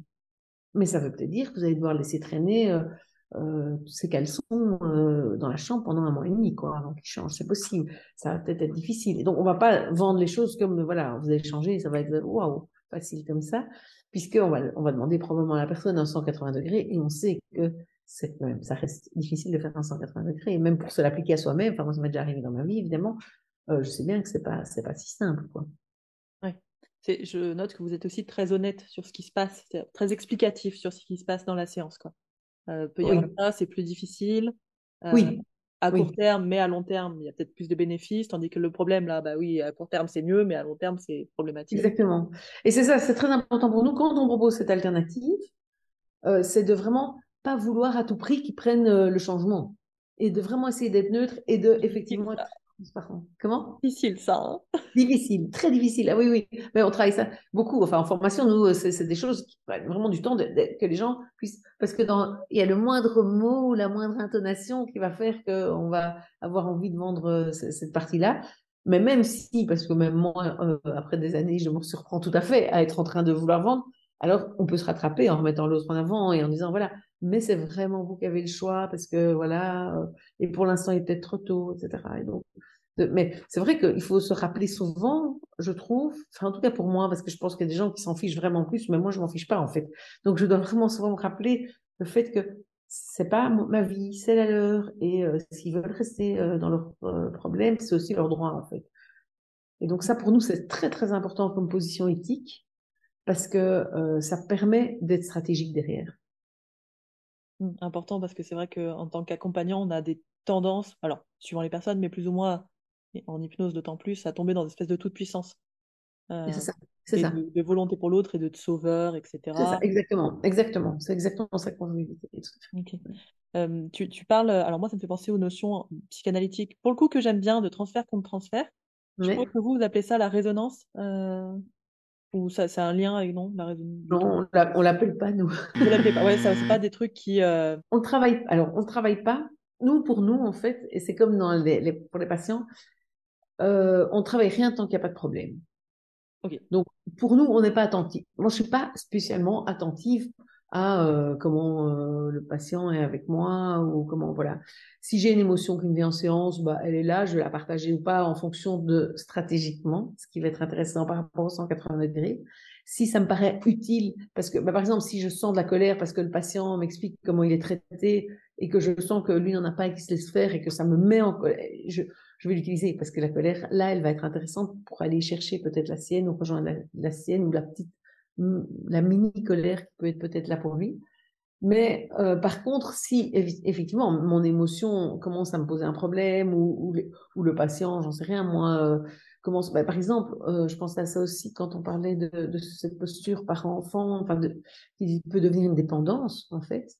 par exemple, ça c'est un problème pour moi. C'est un patient, par exemple, vient vient pour un problème, on, travaille, ça, ça fonctionne mieux, et du coup il dit oui, j'aurais bien aussi vous parler de telle autre chose dans ma vie, telle autre chose, et que je sens que tout d'un coup je vais être un peu, euh, la thérapie va jamais s'arrêter parce qu'en fait des difficultés dans la vie, on en a tous euh, pas mal et régulièrement, et que donc le moindre truc s'accroche à moi, savoir comment gérer tel truc avec son enfant, savoir. Et donc à ce moment-là, je vais vraiment freiner et je vais re revaloriser et re-responsabiliser sur le fait qu'il est capable de gérer. Donc, je ne vais pas prendre, et ça c'est aussi une spécificité de notre modèle, on ne va pas prendre chaque difficulté de la vie pour un problème. Pour nous, un problème, c'est quand il y a eu des essais de le résoudre et que on a cette boucle qui est installée et dans laquelle, sur laquelle on va travailler en fait. Mais si, par exemple, une maman euh, que j'ai vue pour son fils et qu'on a résolu le problème vient me voir et me dit voilà ma fille euh, hier est rentrée de l'école il s'est passé juste un événement. Elle a encore rien essayé. Elle me dit j'ai pas réagi parce que je voulais vous voir. Là ça, ça, me fait une alarme de me dire oh là là c'est comme si elle ne veut plus vivre sa vie sans moi en fait. Elle ne veut pas être son rôle de maman. Elle, croit qu'elle croit qu'elle a besoin de moi. Et donc je vais dire mais qu'est-ce que vous ferez vous? Et je vais valoriser. Je vais dire vous voyez vous n'avez pas besoin de moi en fait pour ça. Et je pense que vous devez essayer d'abord les choses vous. Parce que et c'est ce que je dis souvent aux parents euh, je fais quelquefois des conférences la première chose, c'est d'essayer soi-même, en fait, avec notre manière de réagir. Parce que, comme on disait tout à l'heure, ben, on a des compétences, on a des cartes dans notre jeu quand même. Et donc, d'abord, jouons nos cartes, en fait. Si je reprends cette métaphore, je l'aime bien, euh, la PNL. Et donc, je vais dire aux, parents, mais allez-y, quoi. Euh, faites comme vous réagiriez d'abord. Si ça fonctionne pas, que vous avez essayé, que ça fonctionne pas, et souvent, alors ils ont joué toutes leurs cartes, venez, revenez, mais d'abord, et parce que pour moi, c'est très important de renvoyer un message de confiance en eux, etc.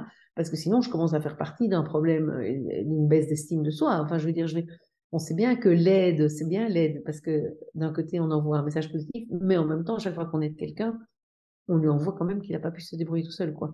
Et donc ça, c'est quelque chose à quoi on va être très attentif. Alors ça rejoint un peu l'idée de transfert contre transfert, c'est de pas surtout pas devenir la référence euh, en matière soit d'enfance, de relations avec les, collègues, enfin en fonction d'un peu de, de, là où on est intervenu, quoi. Euh, du coup, une question un peu plus précise. Comment vous gérez les cadeaux qu'on peut vous faire en, tu sais, en fin d'accompagnement? Il y a des fois des gens qui arrivent avec des cadeaux. Tu dis, mais pas Noël, quoi. Moi, ça m'a toujours un peu dérangé parce que je me disais, oh, j'ai fait mon travail, tu m'as payé, puis oui, voilà. c'est ça. Pas du game, quoi. Comment vous, alors, alors, je trouve pas qu'il y en a tant. Euh, j'en ai déjà eu comme pas mal, mais voilà, je trouve pas que ce soit si régulier, mais, moi en fait, euh, non, moi je les prends, je vais pas, je vais pas dire euh, non, écoutez, mais je vais quand même bien, enfin oui, je vais dire c'est super gentil, ça me fait, ça me touche, etc. Euh, ben en fait, le travail, c'est vous qui l'avez fait, quoi. Ça, je vais renvoyer, je vais prendre le cadeau, d'abord parce que j'aime bien les cadeaux, je rigole, mais bah, si, j'aime bien les cadeaux, mais non, je vais prendre les cadeaux parce que je trouve que ça, mais je vais renvoyer quand même le message vraiment que la responsabilité de la réussite, en fait, leur appartient à eux. Et souvent, ben, alors ils disent, mais non, quand même, ouais. Je dis oui, mais je fais la même chose avec d'autres personnes avec qui ça, ça fonctionne pas aussi bien. C'est parce que vous avez bien fait. Ça, c'est quelque chose que je dis très souvent c'est parce que vous avez et donc voilà. Et donc je, veux qu'eux sortent fiers en fait de leur de leur réussite à eux euh, aussi. Donc voilà. Donc le cadeau en fait en thérapie brève on ne se prend pas beaucoup la tête par rapport à beaucoup d'autres approches et à ce qu'on a appris en psycho enfin moi ce que j'ai appris en psycho euh, c'est euh, on se prend pas beaucoup la tête pour parler de soi. Moi je parle de mes enfants avec les patients etc si c'est utile c'est mm. toujours la même chose. En fait, je vais, tout va être en fonction. Je ne vais pas parler de mes enfants, ça pour le plaisir de parler de mes enfants, et je ne vais pas avoir un échange perso avec mes patients. Mais si un patient me parle de, euh, voilà, moi je vis ça comme ça, ou quelqu'un qui a l'âge de, mon fils, je lui dirai, ah, ben, ça me fait penser à mon fils, parce qu'il a aussi, et il a essayé de faire réagir comme vous, et un peu comme vous, ça n'a pas tellement fonctionné. Après, il a essayé autre chose, et, et ça va me permettre, par exemple, d'amener le, le, le, 180 degrés de, cette manière-là. Si, si je sens que ça peut aider, que pour la personne ça peut parler plus que de, qu'autrement. Et donc, ça m'arrive quand même régulièrement d'avoir une implication. Euh, voilà, euh, ici, ici récemment, j'ai déménagé. Bah, j'ai des patients qui me parlaient de déménagement. Voilà, on n'a pas, on a, je, vais dire, ah bah oui, moi aussi. Et quand ça peut être utile pour les aider à gérer une émotion de tristesse, je vais peut-être même remettre une couche sur comment moi je l'ai vécu. Ça va pas être tout à fait ça, mais je vais dire, euh, voilà, ah oui, mais je comprends tellement, c'est tellement, ça va aider à la relation. Si ça peut stratégiquement être utile, euh, je vais m'impliquer vraiment personnellement et ça ne nous pose pas de problème. Et honnêtement, en fait, euh, ça ne m'a jamais poser de problème de, cette implication-là. quoi. Ouais. Oui, tant que c'est stratégique, en fait. Tant que voilà, c'est voilà. réfléchi dans la stratégie, ça va. quoi. Pour nous, il y a un peu, tout est permis tant que c'est, tant que c'est stratégique et que ça va aider la personne et que ça peut l'amener à, bouger. quoi. Alors, on arrive à, aux avantages et aux limites du modèle. Mmh euh, bah déjà, les avantages pour toi de ce modèle, euh, quels sont-ils? Alors, bah, le premier qui me vient, c'est, euh, enfin en fait il y en a deux qui me viennent en même temps dans la tête. Donc il y a euh, le côté responsabilisant, mmh parce que euh, ça remet vraiment la personne au cœur de sa vie, de ce qu'elle vit, et ça lui redonne du pouvoir. Et je trouve que ça déjà c'est un espoir thérapeutique qu'on insuffle à la personne au début, tout en bon et donc avec toujours cette attention à pas culpabiliser, parce que sinon on perd on perd tout bénéfice bien évidemment. Et puis l'autre avantage, c'est que euh, quand même très vite, la souffrance diminue. Et moi, c'est ce qui m'a beaucoup séduite parce que euh, quand j'ai fait mes études de psycho, je me rappelle, je m'étais dit jamais je serai thérapeute parce que j'avais l'impression que les gens qui allaient en thérapie, ils, ça bougeait pas quoi, que ça prenait du temps, c'était des prises de tête. Enfin, j'ai vu des personnes proches euh, qui en voulaient à leur mère, qui du coup, parce que voilà, avec tout le travail sur le passé.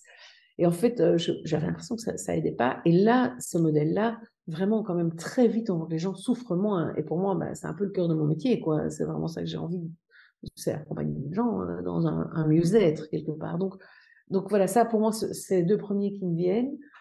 Après, je le trouve fun. Je trouve ça assez ludique euh, pour le thérapeute. Hein. Je parle là, un avantage pour le thérapeute, c'est que c'est très plaisant, en fait, d'aller chercher 180 degrés, de réfléchir stratégiquement comment je peux l'amener. Il y a un jeu de. Oui, y a, le côté stratégique est un peu un challenge à chaque fois. C'est pour ça, tantôt, quand tu me dis une question un peu challengeante, quoi, moi, enfin, c'est quelque chose que j'aime bien. Après, certaines personnes peuvent ne pas aimer, hein, mais voilà, c'est vraiment personnel. Et je trouve qu'il y a un côté fun vraiment dedans. Euh, dans des choses où, voilà, on va faire mais comme je trouve que quand on lit des exemples d'Erickson, il, y a des, y des trucs fun quoi, qui, qui, propose. Il va, mais le côté contre-pied, en fait, hein, du 180 a quelque chose d'assez amusant en soi, et puis amusant aussi dans, le concret, dans la manière d'amener des gens, euh, voilà, qui, par exemple, des gens qui se disputent, un couple, de leur proposer, voilà, la fourchette, ce sera pieds nus dans la salle de bain, et vous retrouverez, si vous commencez à vous disputer, hop, vous savez que vous déchaussez, vous allez dans la salle de bain, pieds nus, et vous continuez à disputer. Enfin voilà, il y, a, un côté un peu euh, ludique, je trouve. Et du coup, dans tout ce côté créatif des tâches, où on retrouve un peu la patte d'Erickson, justement. Et en fait, c'est ça que moi j'aime bien. Un autre, bah, je vais venir avec un autre avantage, c'est la structure du modèle. C'est qu'on a vraiment des étapes à tenir avec des outils concrets. On sait comment questionner, comment reformuler, quel recadrage. Je trouve que dans beaucoup d'approches, on va dire il faut recadrer le patient, mais après recadrer, bah, c'est bien de le dire, mais dans quel sens, nous, on sait dans quel sens on va le recadrer? On va le recadrer pour aller vers ce 180 degrés. Donc, on a une espèce de mât auquel se raccrocher. Ça, je trouve que c'est aussi euh, très euh, euh, rassurant, structurant, même pour des, gens qui commencent l'approche, commencent à pratiquer l'approche, pardon. Et en même temps, en plus de ça, il y a ce côté créatif des tâches où on peut se laisser voilà, partir un peu plus dans des, des, idées peut-être parfois loufoques du moment qu'elles sont à 180 degrés et qu'elles peuvent être évidemment acceptables pour le patient. C'est la, la, carte qu'on leur donne et il faut qu'ils puissent euh, accepter de prendre et de jouer. Je rebondis sur recadrer. Euh, comment, enfin, ouais, quel, quel, genre de recadrage vous vous faites? Est-ce que c'est des recadrages Moi, j'aime bien les différencier par question pour que les gens trouvent leur propre recadrage euh, ou d'autres manières de voir, mais par eux-mêmes en posant des questions. Ou c'est plus vous qui allez amener le recadrage du genre, ben, tu sais, l'exemple typique qu'on entend, c'est euh, ma fille a un caractère de cochon, oui, mais ta fille, au moins, elle ne se laissera pas marcher sur les pieds quand elle aura un boulot. les deux. Les deux. Nous, c'est vraiment les deux, vraiment les deux. Donc, euh, il y, a, y, a, des recadrages comme celui-là, il y a des recadrages euh, qui sont par des métaphores. En, racontant la métaphore, on, on, fait, voir les choses autrement. Et puis, il y a des recadrages par des questions. Donc, typiquement, une question que j'adore poser, beaucoup de personnes viennent consulter parce qu'ils voudraient que quelqu'un d'autre change probablement encore plus en systémique, puisqu'ils se disent, bah, voilà, c'est une approche relationnelle, donc voilà. Et donc, euh, une des premières questions que je pose, euh, bon, après qu'il m'explique un peu la situation, bien évidemment, mais ça va être, bon, je reprends l'exemple de la, femme qui vient parce que son mari fait rien à la maison, qu'elle en peut plus, qu'elle n'a pas l'impression d'être respectée, etc. Je lui pose la question, quel serait l'intérêt pour votre mari de changer? Qu'est-ce qu'il y gagnerait? Et ça, c'est une question que j'adore parce que je trouve que, bah, d'abord, elle est un peu, euh, je vais dire fourre-tout, mais on peut la mettre dans plein de situations. Dans le harcèlement, on peut la mettre aussi en disant bah, quel serait l'intérêt pour, euh, euh, je sais pas moi, Paul qui te harcèle dans, la cour de récréation, quel serait l'intérêt pour Paul d'arrêter? Et en fait, il n'y en a pas. Et donc, ça, c'est vraiment, évidemment, enfin, le plus souvent, il n'y en a pas. Et donc, euh, c'est une question qui est ultra intéressante, je trouve, parce qu'après, du coup, derrière, on peut dire bah, s'il n'y en a pas, il ne va pas changer. À moins qu'on en mette un. Et le, à moins qu'on en mette un, je dis, ça, peut-être, on peut le travailler à nous deux, ou on peut le travailler ensemble. Et ça, pour le patient, c'est tout d'un coup, il reprend du pouvoir. Quoi. Et c'est là, je trouve, donc, donc, on a des questions recadrantes aussi, mais déjà, la question simplement, euh, quand euh, voilà, une femme va, je reprends cet exemple, la, la, femme qui dit mon mari fait rien, etc. Je vais lui dire, mais euh, ok, qu'est-ce que vous avez déjà essayé? Elle va me dire, bah, je lui ai déjà expliqué, j'ai déjà pleuré, j'ai déjà fait ceci, j'ai déjà fait cela. Et je vais lui poser la question, je vais dire, est-ce que ça marche? Et est-ce que ça marche? C'est déjà presque un recadrage parce qu'en fait, les gens n'y ont même pas. Et donc, cette question, déjà, le, fait de mettre en interaction, on est déjà dans le recadrage. Alors, un recadrage qu'on fait aussi, c'est que ce mapping, ce dessin spécifique euh, qu'on fait, euh, euh, qu'on fait sur, enfin, pour dessiner le problème, vraiment, on le montre parfois aussi aux personnes. Donc ça, ils voient le dessin des boucles, en fait, de comment ils maintiennent le problème sans le voir. Donc voilà, donc les recadrages sont variés. Maintenant, j'ai vraiment envie de te demander de nous dessiner quelque chose. ah, je peux. un exemple, ou si tu peux. Après, sur Zoom, tu sais, on peut. oui, je peux partager mon. Oui, je peux partager ma tablette. oui, je, je, vois bien comment on fait. Si tu m'autorises le partage. Je t'autorise. Donc, euh, euh, je sais pas, une situation. Bah, je vais prendre le harcèlement, par exemple. Par exemple, Ça- carrément. parle. Alors, on va prendre euh, Isabelle qui est harcelée. Et donc, Isabelle, mets plus ou moins au centre. Par, euh, reprendre Paul, hein, parce que j'ai pris Paul tout à l'heure. Mon méchant Paul. Et donc, je vais commencer par dessiner, en fait, le fait que Paul, donc, ici, harcèle.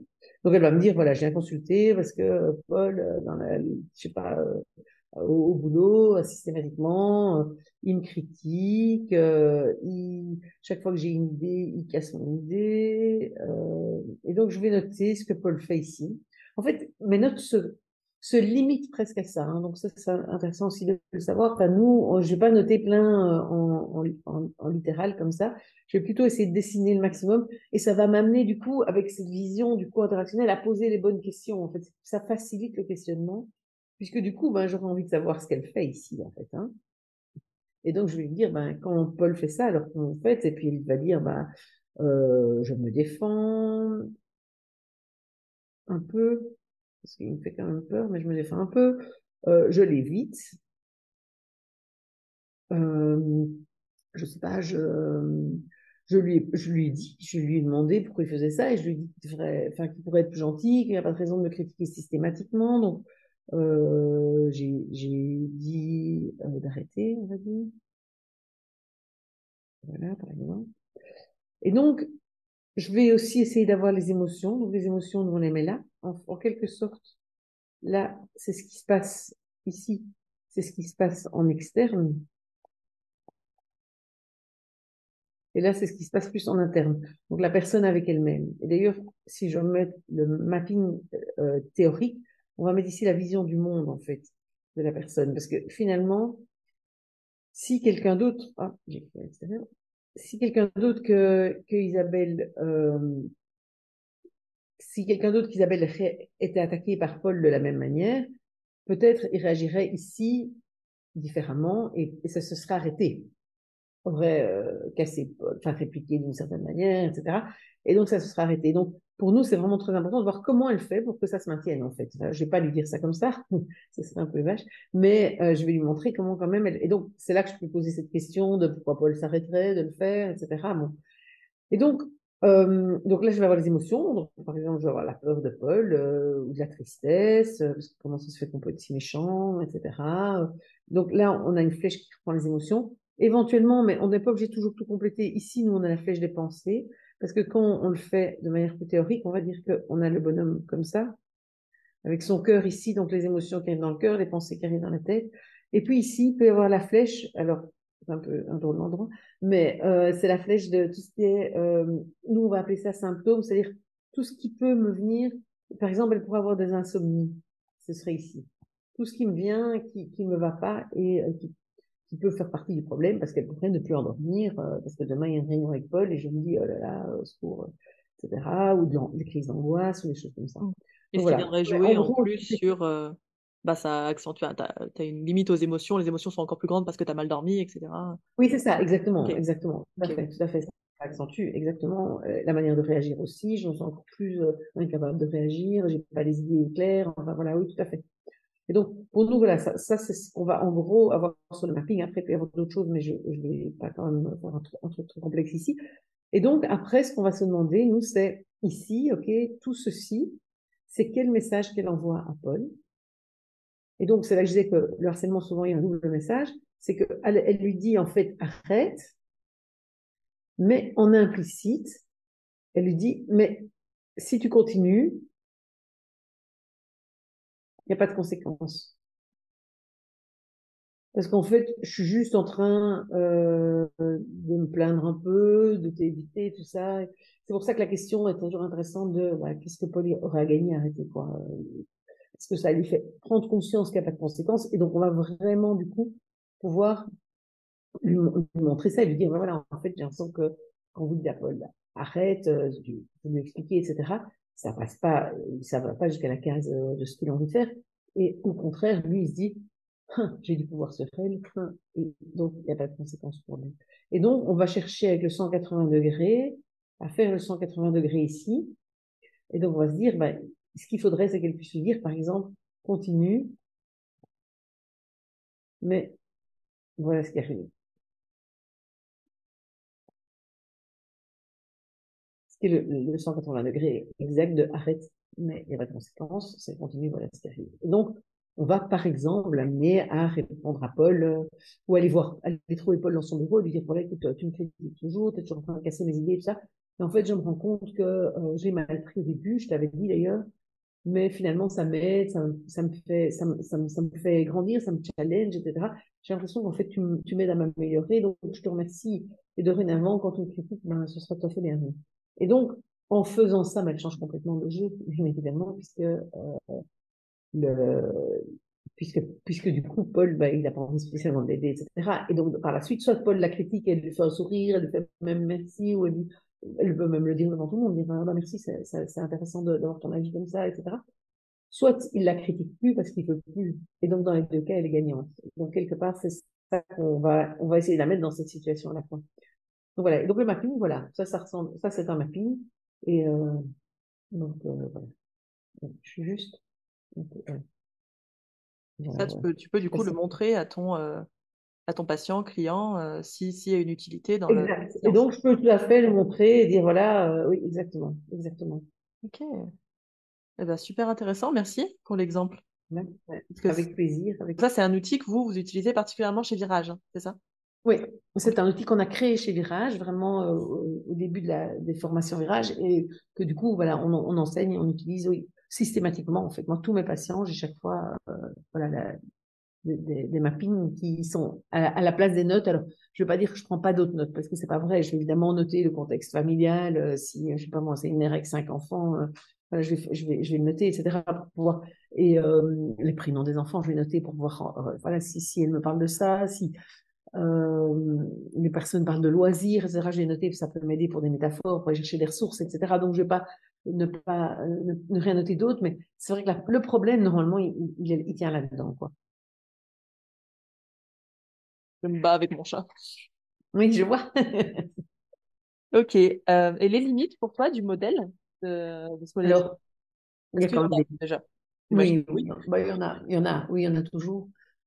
Je pense la première limite, enfin, en tout cas la première limite à laquelle je pense, je sais pas si c'est la, vraie première, mais c'est d'avoir un client, d'avoir quelqu'un, nous on appelle client évidemment la personne qui veut changer, qui euh, souffre assez de, de la situation. C'est un peu dur de dire ça comme ça, mais quand même, il faut que la personne souffre suffisamment et euh, qu'elle nous demande de l'aide, qu'elle ait déjà fait des choses. Donc ça, pour nous, c'est aussi une limite. C'est que, comme je disais tout à l'heure, si la personne vient avec une difficulté de la vie, c'est plus difficile d'intervenir puisque nous, on a besoin d'un problème, donc d'une difficulté qui s'est entérinée par des, des, tentatives de régulation pour pouvoir travailler sur ces tentatives de régulation.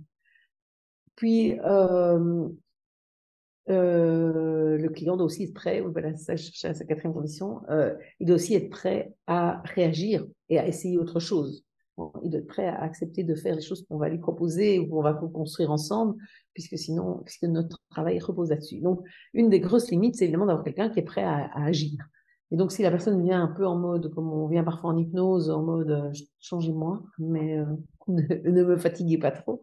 J'exagère un peu, mais parfois c'est un peu observation, quoi. Si on reprend oui, les étapes de changement, on n'est pas du tout. Euh, on n'est même pas dans la préparation, quoi. voilà, voilà, c'est ça, à ce moment-là. Ou si elle vient trop comme plaignant, en espérant déposer son truc, vider son sac, bon, on peut le faire. Je dis toujours aux, aux, participants en formation ou en supervision, je dis, vous pouvez le faire, vous pouvez recevoir, mais on ne sait pas faire de la thérapie brève, alors avec un plaignant, puisque la personne n'est pas prête à passer à l'action. Donc, euh, donc voilà, c'est la première limite que je vois. Euh, une autre limite qui fait que de toute façon le modèle peut pas fonctionner toujours, c'est euh, le thérapeute. Donc, je crois qu'il n'y a aucun thérapeute qui peut dire, voilà, je vais avoir 100% de, réussite, même avec des personnes qui sont clientes, parce qu'on peut ne pas le prendre, pas parvenir à créer la relation qui fait qu'on fait bouger la personne, pas, pas, pas, oui, pas, trouver les bons cadrages, la manière, voilà. On peut avoir une très bonne relation, mais la personne, on n'a pas assez mobilisé pour qu'elle puisse jouer cette carte qu'on a, donnée par la tâche. Donc voilà, il y a, quand même les limites du thérapeute qui sont une limite, puisque voilà, je pense que euh, aucun thérapeute euh, n'applique le modèle assez, parfaitement que pour pouvoir dire que ça marche avec tout le monde. Euh, je pense que c'est un, modèle assez mental quand même, et que peut-être pour certaines personnes plus limitées intellectuellement, ça peut être un peu plus compliqué. Maintenant, je trouve qu'on peut leur faire sentir avec le dessin, on peut faire bouger, etc. Mais ça peut parfois être une limite. Oui, j'allais dire des personnes, bah, s'il y a une faible capacité d'insight, finalement. Oui, c'est ça. ça. Euh, je pense à mes stages de, en psychiatrie. Euh, des fois, bah, ça. passe pas en fait. Euh. C'est ça, parfois c'est ça, c'est difficile. Oui, voilà, voilà, exactement, exactement. Donc ça, ça peut être quand même une limite aussi. Euh, ce sont les limites que je vois a priori. Est-ce qu'il y aurait des limites sur les, euh, sur les, les, problématiques que vous pouvez accompagner euh, du genre, je sais pas, hein, je, psychotrauma, ah alcoolisme, voilà, je te. Je Alors, un peu extrême. Je pense qu'il n'y a pas de limite en soi. Maintenant, c'est sûr qu'il y a des problématiques avec lesquelles ça s'adapte beaucoup mieux qu'avec d'autres. Donc, on prend l'alcoolisme, par exemple. Moi, j'ai travaillé avec des personnes euh, alcooliques euh, où ça a très bien marché, mais j'ai eu plus d'échecs là-dedans que j'en ai eu dans les troubles anxieux. Clairement, c'est plus difficile que... Euh, mais c'est aussi plus difficile parce que l'alcoolique, par rapport à la notion de client que je, disais, que je définissais tout à l'heure, est parfois plus... C'est un client plus douteux parce qu'il voudrait arrêter et en même temps, il voudrait pas tout à fait parce qu'il aime quand même bien. Et donc, tout ce qui est problématique lié au plaisir, donc euh, tout ce qui est addiction, euh, alors, dans les addictions, je dis toujours, il y a, deux types d'addictions. Les addictions qui sont plus euh, une, mauvaise tentative de réguler de l'anxiété, etc. À ce moment-là, on peut faire quelque chose parce qu'on va travailler sur l'anxiété, on va travailler sur la problématique d'origine. Et donc, l'addiction peut diminuer. Mais quand l'addiction est vraiment liée au plaisir, le modèle est un peu limité parce qu'en fait, on n'a pas tout à fait un client non plus. On a quelqu'un qui est ambivalent, qui à certains, certains moments se dit je veux que ça change, et puis à d'autres moments, euh, voilà. Et donc, c'est plus, compliqué. Donc, effectivement, ces problématiques-là, c'est plus compliqué. Euh, les problématiques euh, de trauma, alors c'est une, bonne question parce que moi, c'est ce qui m'a fait en fait aller vers l'hypnose. C'est c'est que, bon, d'abord, parce que le modèle à l'époque, comme je disais, les émotions n'étaient pas du tout aussi développées, et donc euh, il manquait pour moi cette partie-là. Or, dans le trauma, ben, le problème est euh, émotionnel plus, plus, plus, en fait. Maintenant, on a beaucoup développé, nous, le travail avec les émotions, les sensations. Donc, je pense qu'on peut travailler le trauma en thérapie brève. D'ailleurs, il il y a des manières, il y a des tâches qu'on peut donner mais on a un résultat même 100 000 fois meilleur euh, en travaillant par l'hypnose, quoi. 100 000 fois meilleur, alors je sais pas, plus confortable pour le patient surtout, beaucoup plus confortable pour le patient. Parce qu'en thérapie brève, on va leur envoyer avec une tâche sur son truc, il est tout seul chez lui, en hypnose, on, le fait avec lui, on peut, utiliser safe place, enfin voilà, on peut travailler de manière euh, plus euh, cocoonée et donc, mais donc, on a plus de résultats puisqu'évidemment, le patient va plus se prêter au jeu que quand chez lui, il doit se reconfronter à des trucs un peu trop mal, il est tout seul. Enfin voilà. Et donc, c'est plus difficile de lui faire faire ces tâches-là que de l'accompagner en hypnose.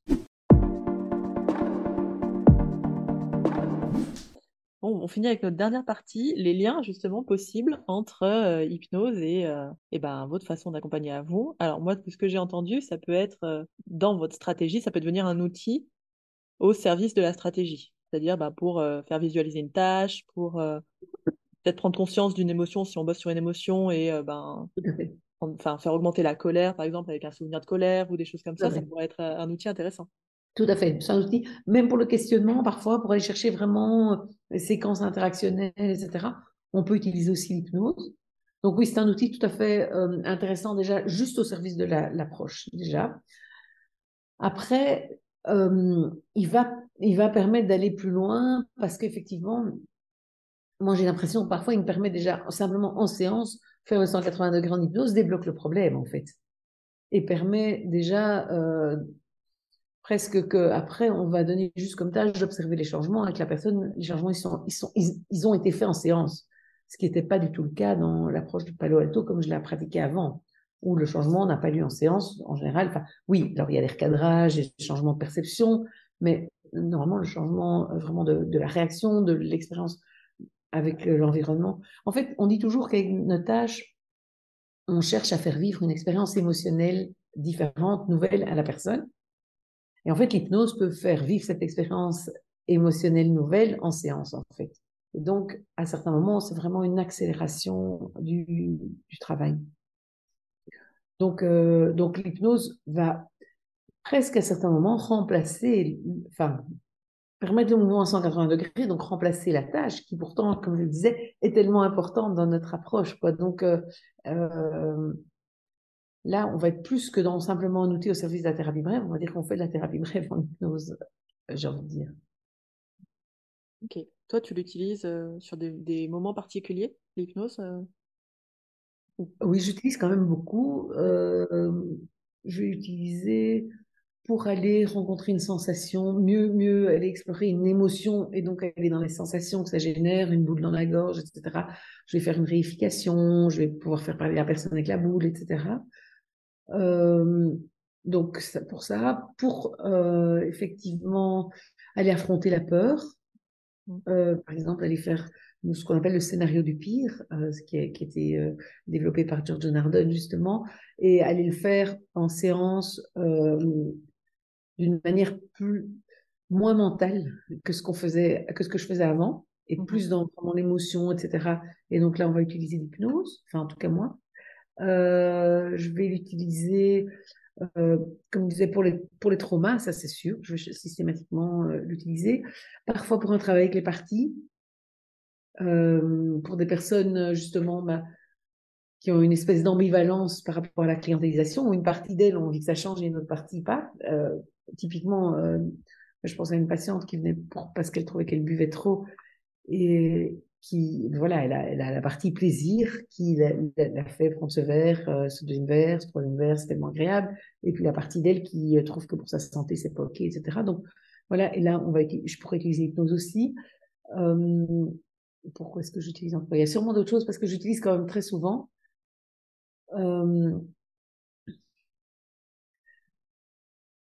Oui, j'ai pas maintenant d'autres choses qui me viennent. Je dirais que c'est plus évidemment les problématiques de moi avec moi que, en relation euh, externe. De manière générale, ça c'est sûr.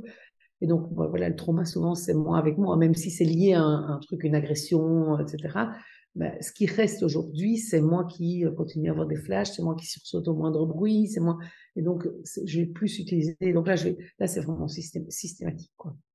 C'est marrant parce que les euh, problématiques extérieures, ce sera un mix PNL hypnose, mais tu sais, il y a le, le travail des positions de perception, où euh, il y a moi, il y a l'autre, il y a la position méta, et euh, en hypnose, on peut le faire avec des hallucinations. Il y a vraiment halluciner euh, que l'autre est là et comment je me comporterais en hallucinant. Vraiment. Oui, oui, oui, Et en fait, c'est vrai qu'on le fait parce que quand on, vend une tâche, par exemple, quelqu'un qui a peur de prendre la parole en public, on va le faire et le public sera là, quoi. Enfin, on va le faire dans. Oui, donc j'utilise quand oui, c'est vrai, et ça, c'est une problématique externe. Donc, c'est vrai que, oui, en fait, moi, j'ai l'impression d'utiliser, je crois que à peu près tous mes patients, je fais de l'hypnose à un moment ou un autre, quoi. C'est sur une hypnose plus formelle ou conversationnelle, d'après toi? Enfin, Plus conversationnelle. Conversationnelle. T'es pas sur une induction avec euh, approfondissement de trans, etc. Non, je fais pas d'approfondissement. Voilà, une induction, oui, parfois, mais je reste toujours dans le conversationnel et euh, je fais pas d'approfondissement. Je fais plus jamais à peu près d'approfondissement de trans.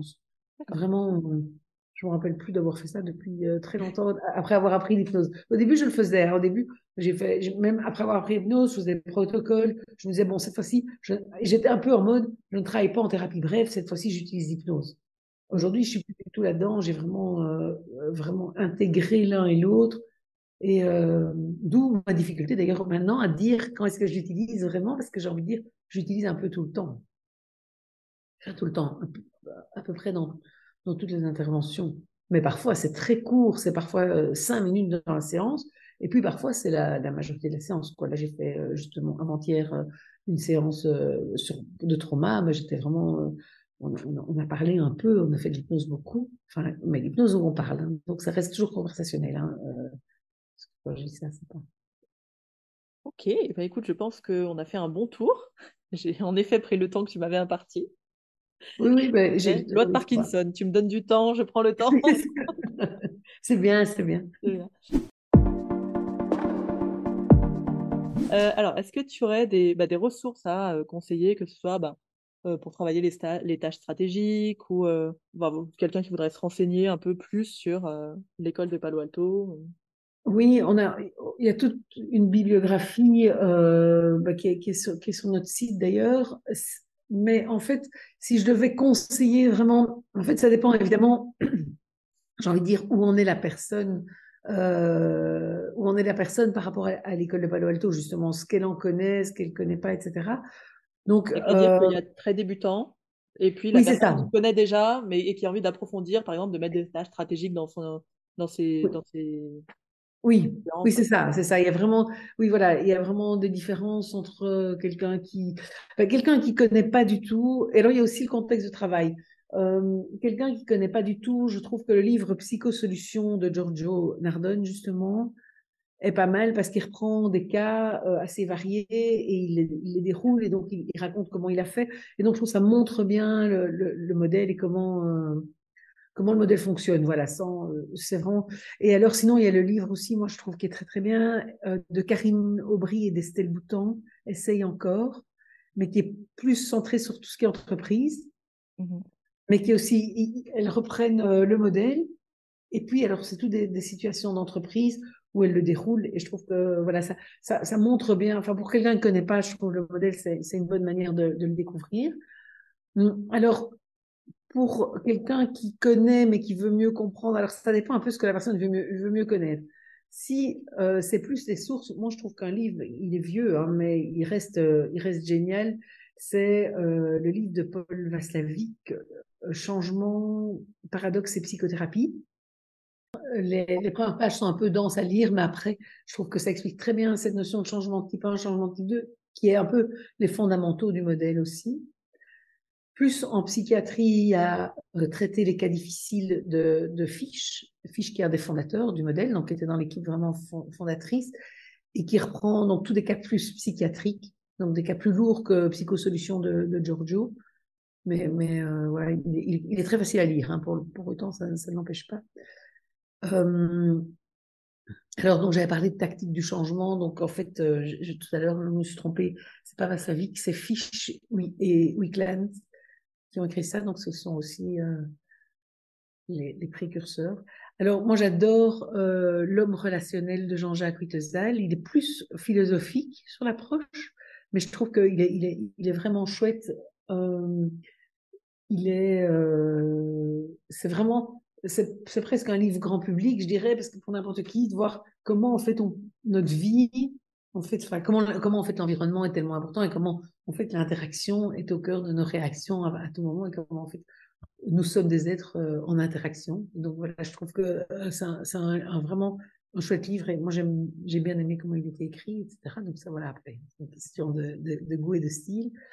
Marina, est-ce que tu as des actualités, toi, dont tu aimerais parler? Alors j'ai vu que tu avais, j'ai vu ça sur euh, le groupe de Systémie, euh, qu'il y avait une conférence, je crois, sur les émotions de l'enfant ou quelque chose comme ça. Oui, oui c'est vrai, il y a une conférence la semaine prochaine, euh, mardi, mardi prochain, tout à fait, pour psycho, psychoéducation. C'est un, une ASB, quoi, c'est une association, je crois, belge, oui, tout à fait, et qui est, diffusée en, distanciel. Sinon, bah, j'ai un livre moi aussi, mais qui est en, préparation. Donc, je ne sais pas, je, je sais pas du tout quand il va, quand il va sortir. Il est, il est plus ou moins écrit, mais voilà, je, suis en, contact avec l'éditeur maintenant, et donc je ne sais pas quand, je ne peux rien promettre, et je ne suis pas très sûre du titre encore, donc euh, voilà, ça reste, ça reste un, peu flou, on verra bien. Donc, et là, là, là, je raconte. En fait, là, c'est vraiment, euh, j'aurais voulu comme titre, ce sera probablement plutôt le sous-titre euh, venez avec moi en séance en fait parce que je, je, je, raconte vraiment des séances enfin je raconte je reprends vraiment les échanges de la séance puisqu'elles ont été filmées pour la plupart et je commente les propos du, thérapeute pour expliquer un peu pourquoi voilà on dit ça euh, pourquoi je dis ça. Et, puis après je fais chaque fois des, des, des, prises de recul et je fais un zoom sur ben, justement cette notion de client sur la manipulation versus la stratégie etc pour euh, en fonction de la séance en fait. En, fonction de chaque séance, je mets en, lumière un peu des, points, des points du Euh, mais voilà, c'est pas encore, je peux pas dire d'actualité parce que je sais pas du tout euh, combien de temps et comme en plus j'ai jamais écrit de livre, je ne me rends pas bien compte du temps que ça va, ça va prendre pour que ça sorte. Donc voilà. Euh, sinon, euh, qu'est-ce que non, il y a pas vraiment, on n'a pas vraiment de grosse actualité pour l'instant. Peut-être que j'oublie des trucs et que je vais après me faire taper sur les doigts. Comme mes, mes, collègues mais voilà. Non, non, il n'y a, pas, a pas spécialement d'actualité. Euh... Non, je réfléchis, mais non, voilà, pas, pas spécialement. Un grand merci, Marina, parce que c'était absolument passionnant. Avec grand plaisir, avec grand plaisir. Ben, pour moi, ça, vraiment, j'adore, j'adore, j'adore partager ça. C'est super intéressant. Et merci pour les questions, et vraiment des chouettes questions. Euh, j'ai, ah, maintenant, ne me revient pas. Il y a une question que j'ai bien aimée, on ne l'avait jamais posée. Ah oui, c'est ça, c'est la question euh, des positions, de la position haute de, du parent et par rapport à l'enfant ou du prof, prof élève. Et je trouve que c'est intéressant parce qu'en fait, personne ne la relève. Or, je trouve que c'est un vrai risque, enfin, comme je le disais, je trouve que c'était une bonne question et c'est intéressant. Voilà. Mais bon, on, est fort dans, notre enseignement, on, insiste tellement sur le non-vouloir et sur la position basse que pense que du coup, elle vient pas spontanément, sans doute, sans doute. Mais pourtant, c'est intéressant. Voilà, je trouve, vraiment. Sinon, bon, reste, c'était chouette. Euh, un chouette échange. Merci beaucoup. Marina c'est la confiance. Et voilà pour ce long podcast qui j'ai trouvé passionnant comme d'habitude. Je ne suis absolument pas objective sur mes invités. Merci beaucoup Marina pour tout ce que tu nous as apporté, pour le temps que tu as passé avec moi, euh, pour l'humour aussi, le côté super sympa, joyeux, agréable euh, qu'on a eu dans ce podcast. Donc je vous rappelle que les notes, elles sont dispo euh, dans la description tout comme les formations si vous voulez progresser dans votre pratique, par exemple sur le tabac ou sur analyser non-verbal, ou encore si vous voulez vous faire connaître via les séances publiques, vous avez plein de petites formations disponibles dans la description également. Si vous voulez joindre Marina, c'est aussi dans la description. Il y a tout finalement dans la description, c'est magnifique. Je vous souhaite à toutes et à tous une très bonne journée et prenez soin de vous.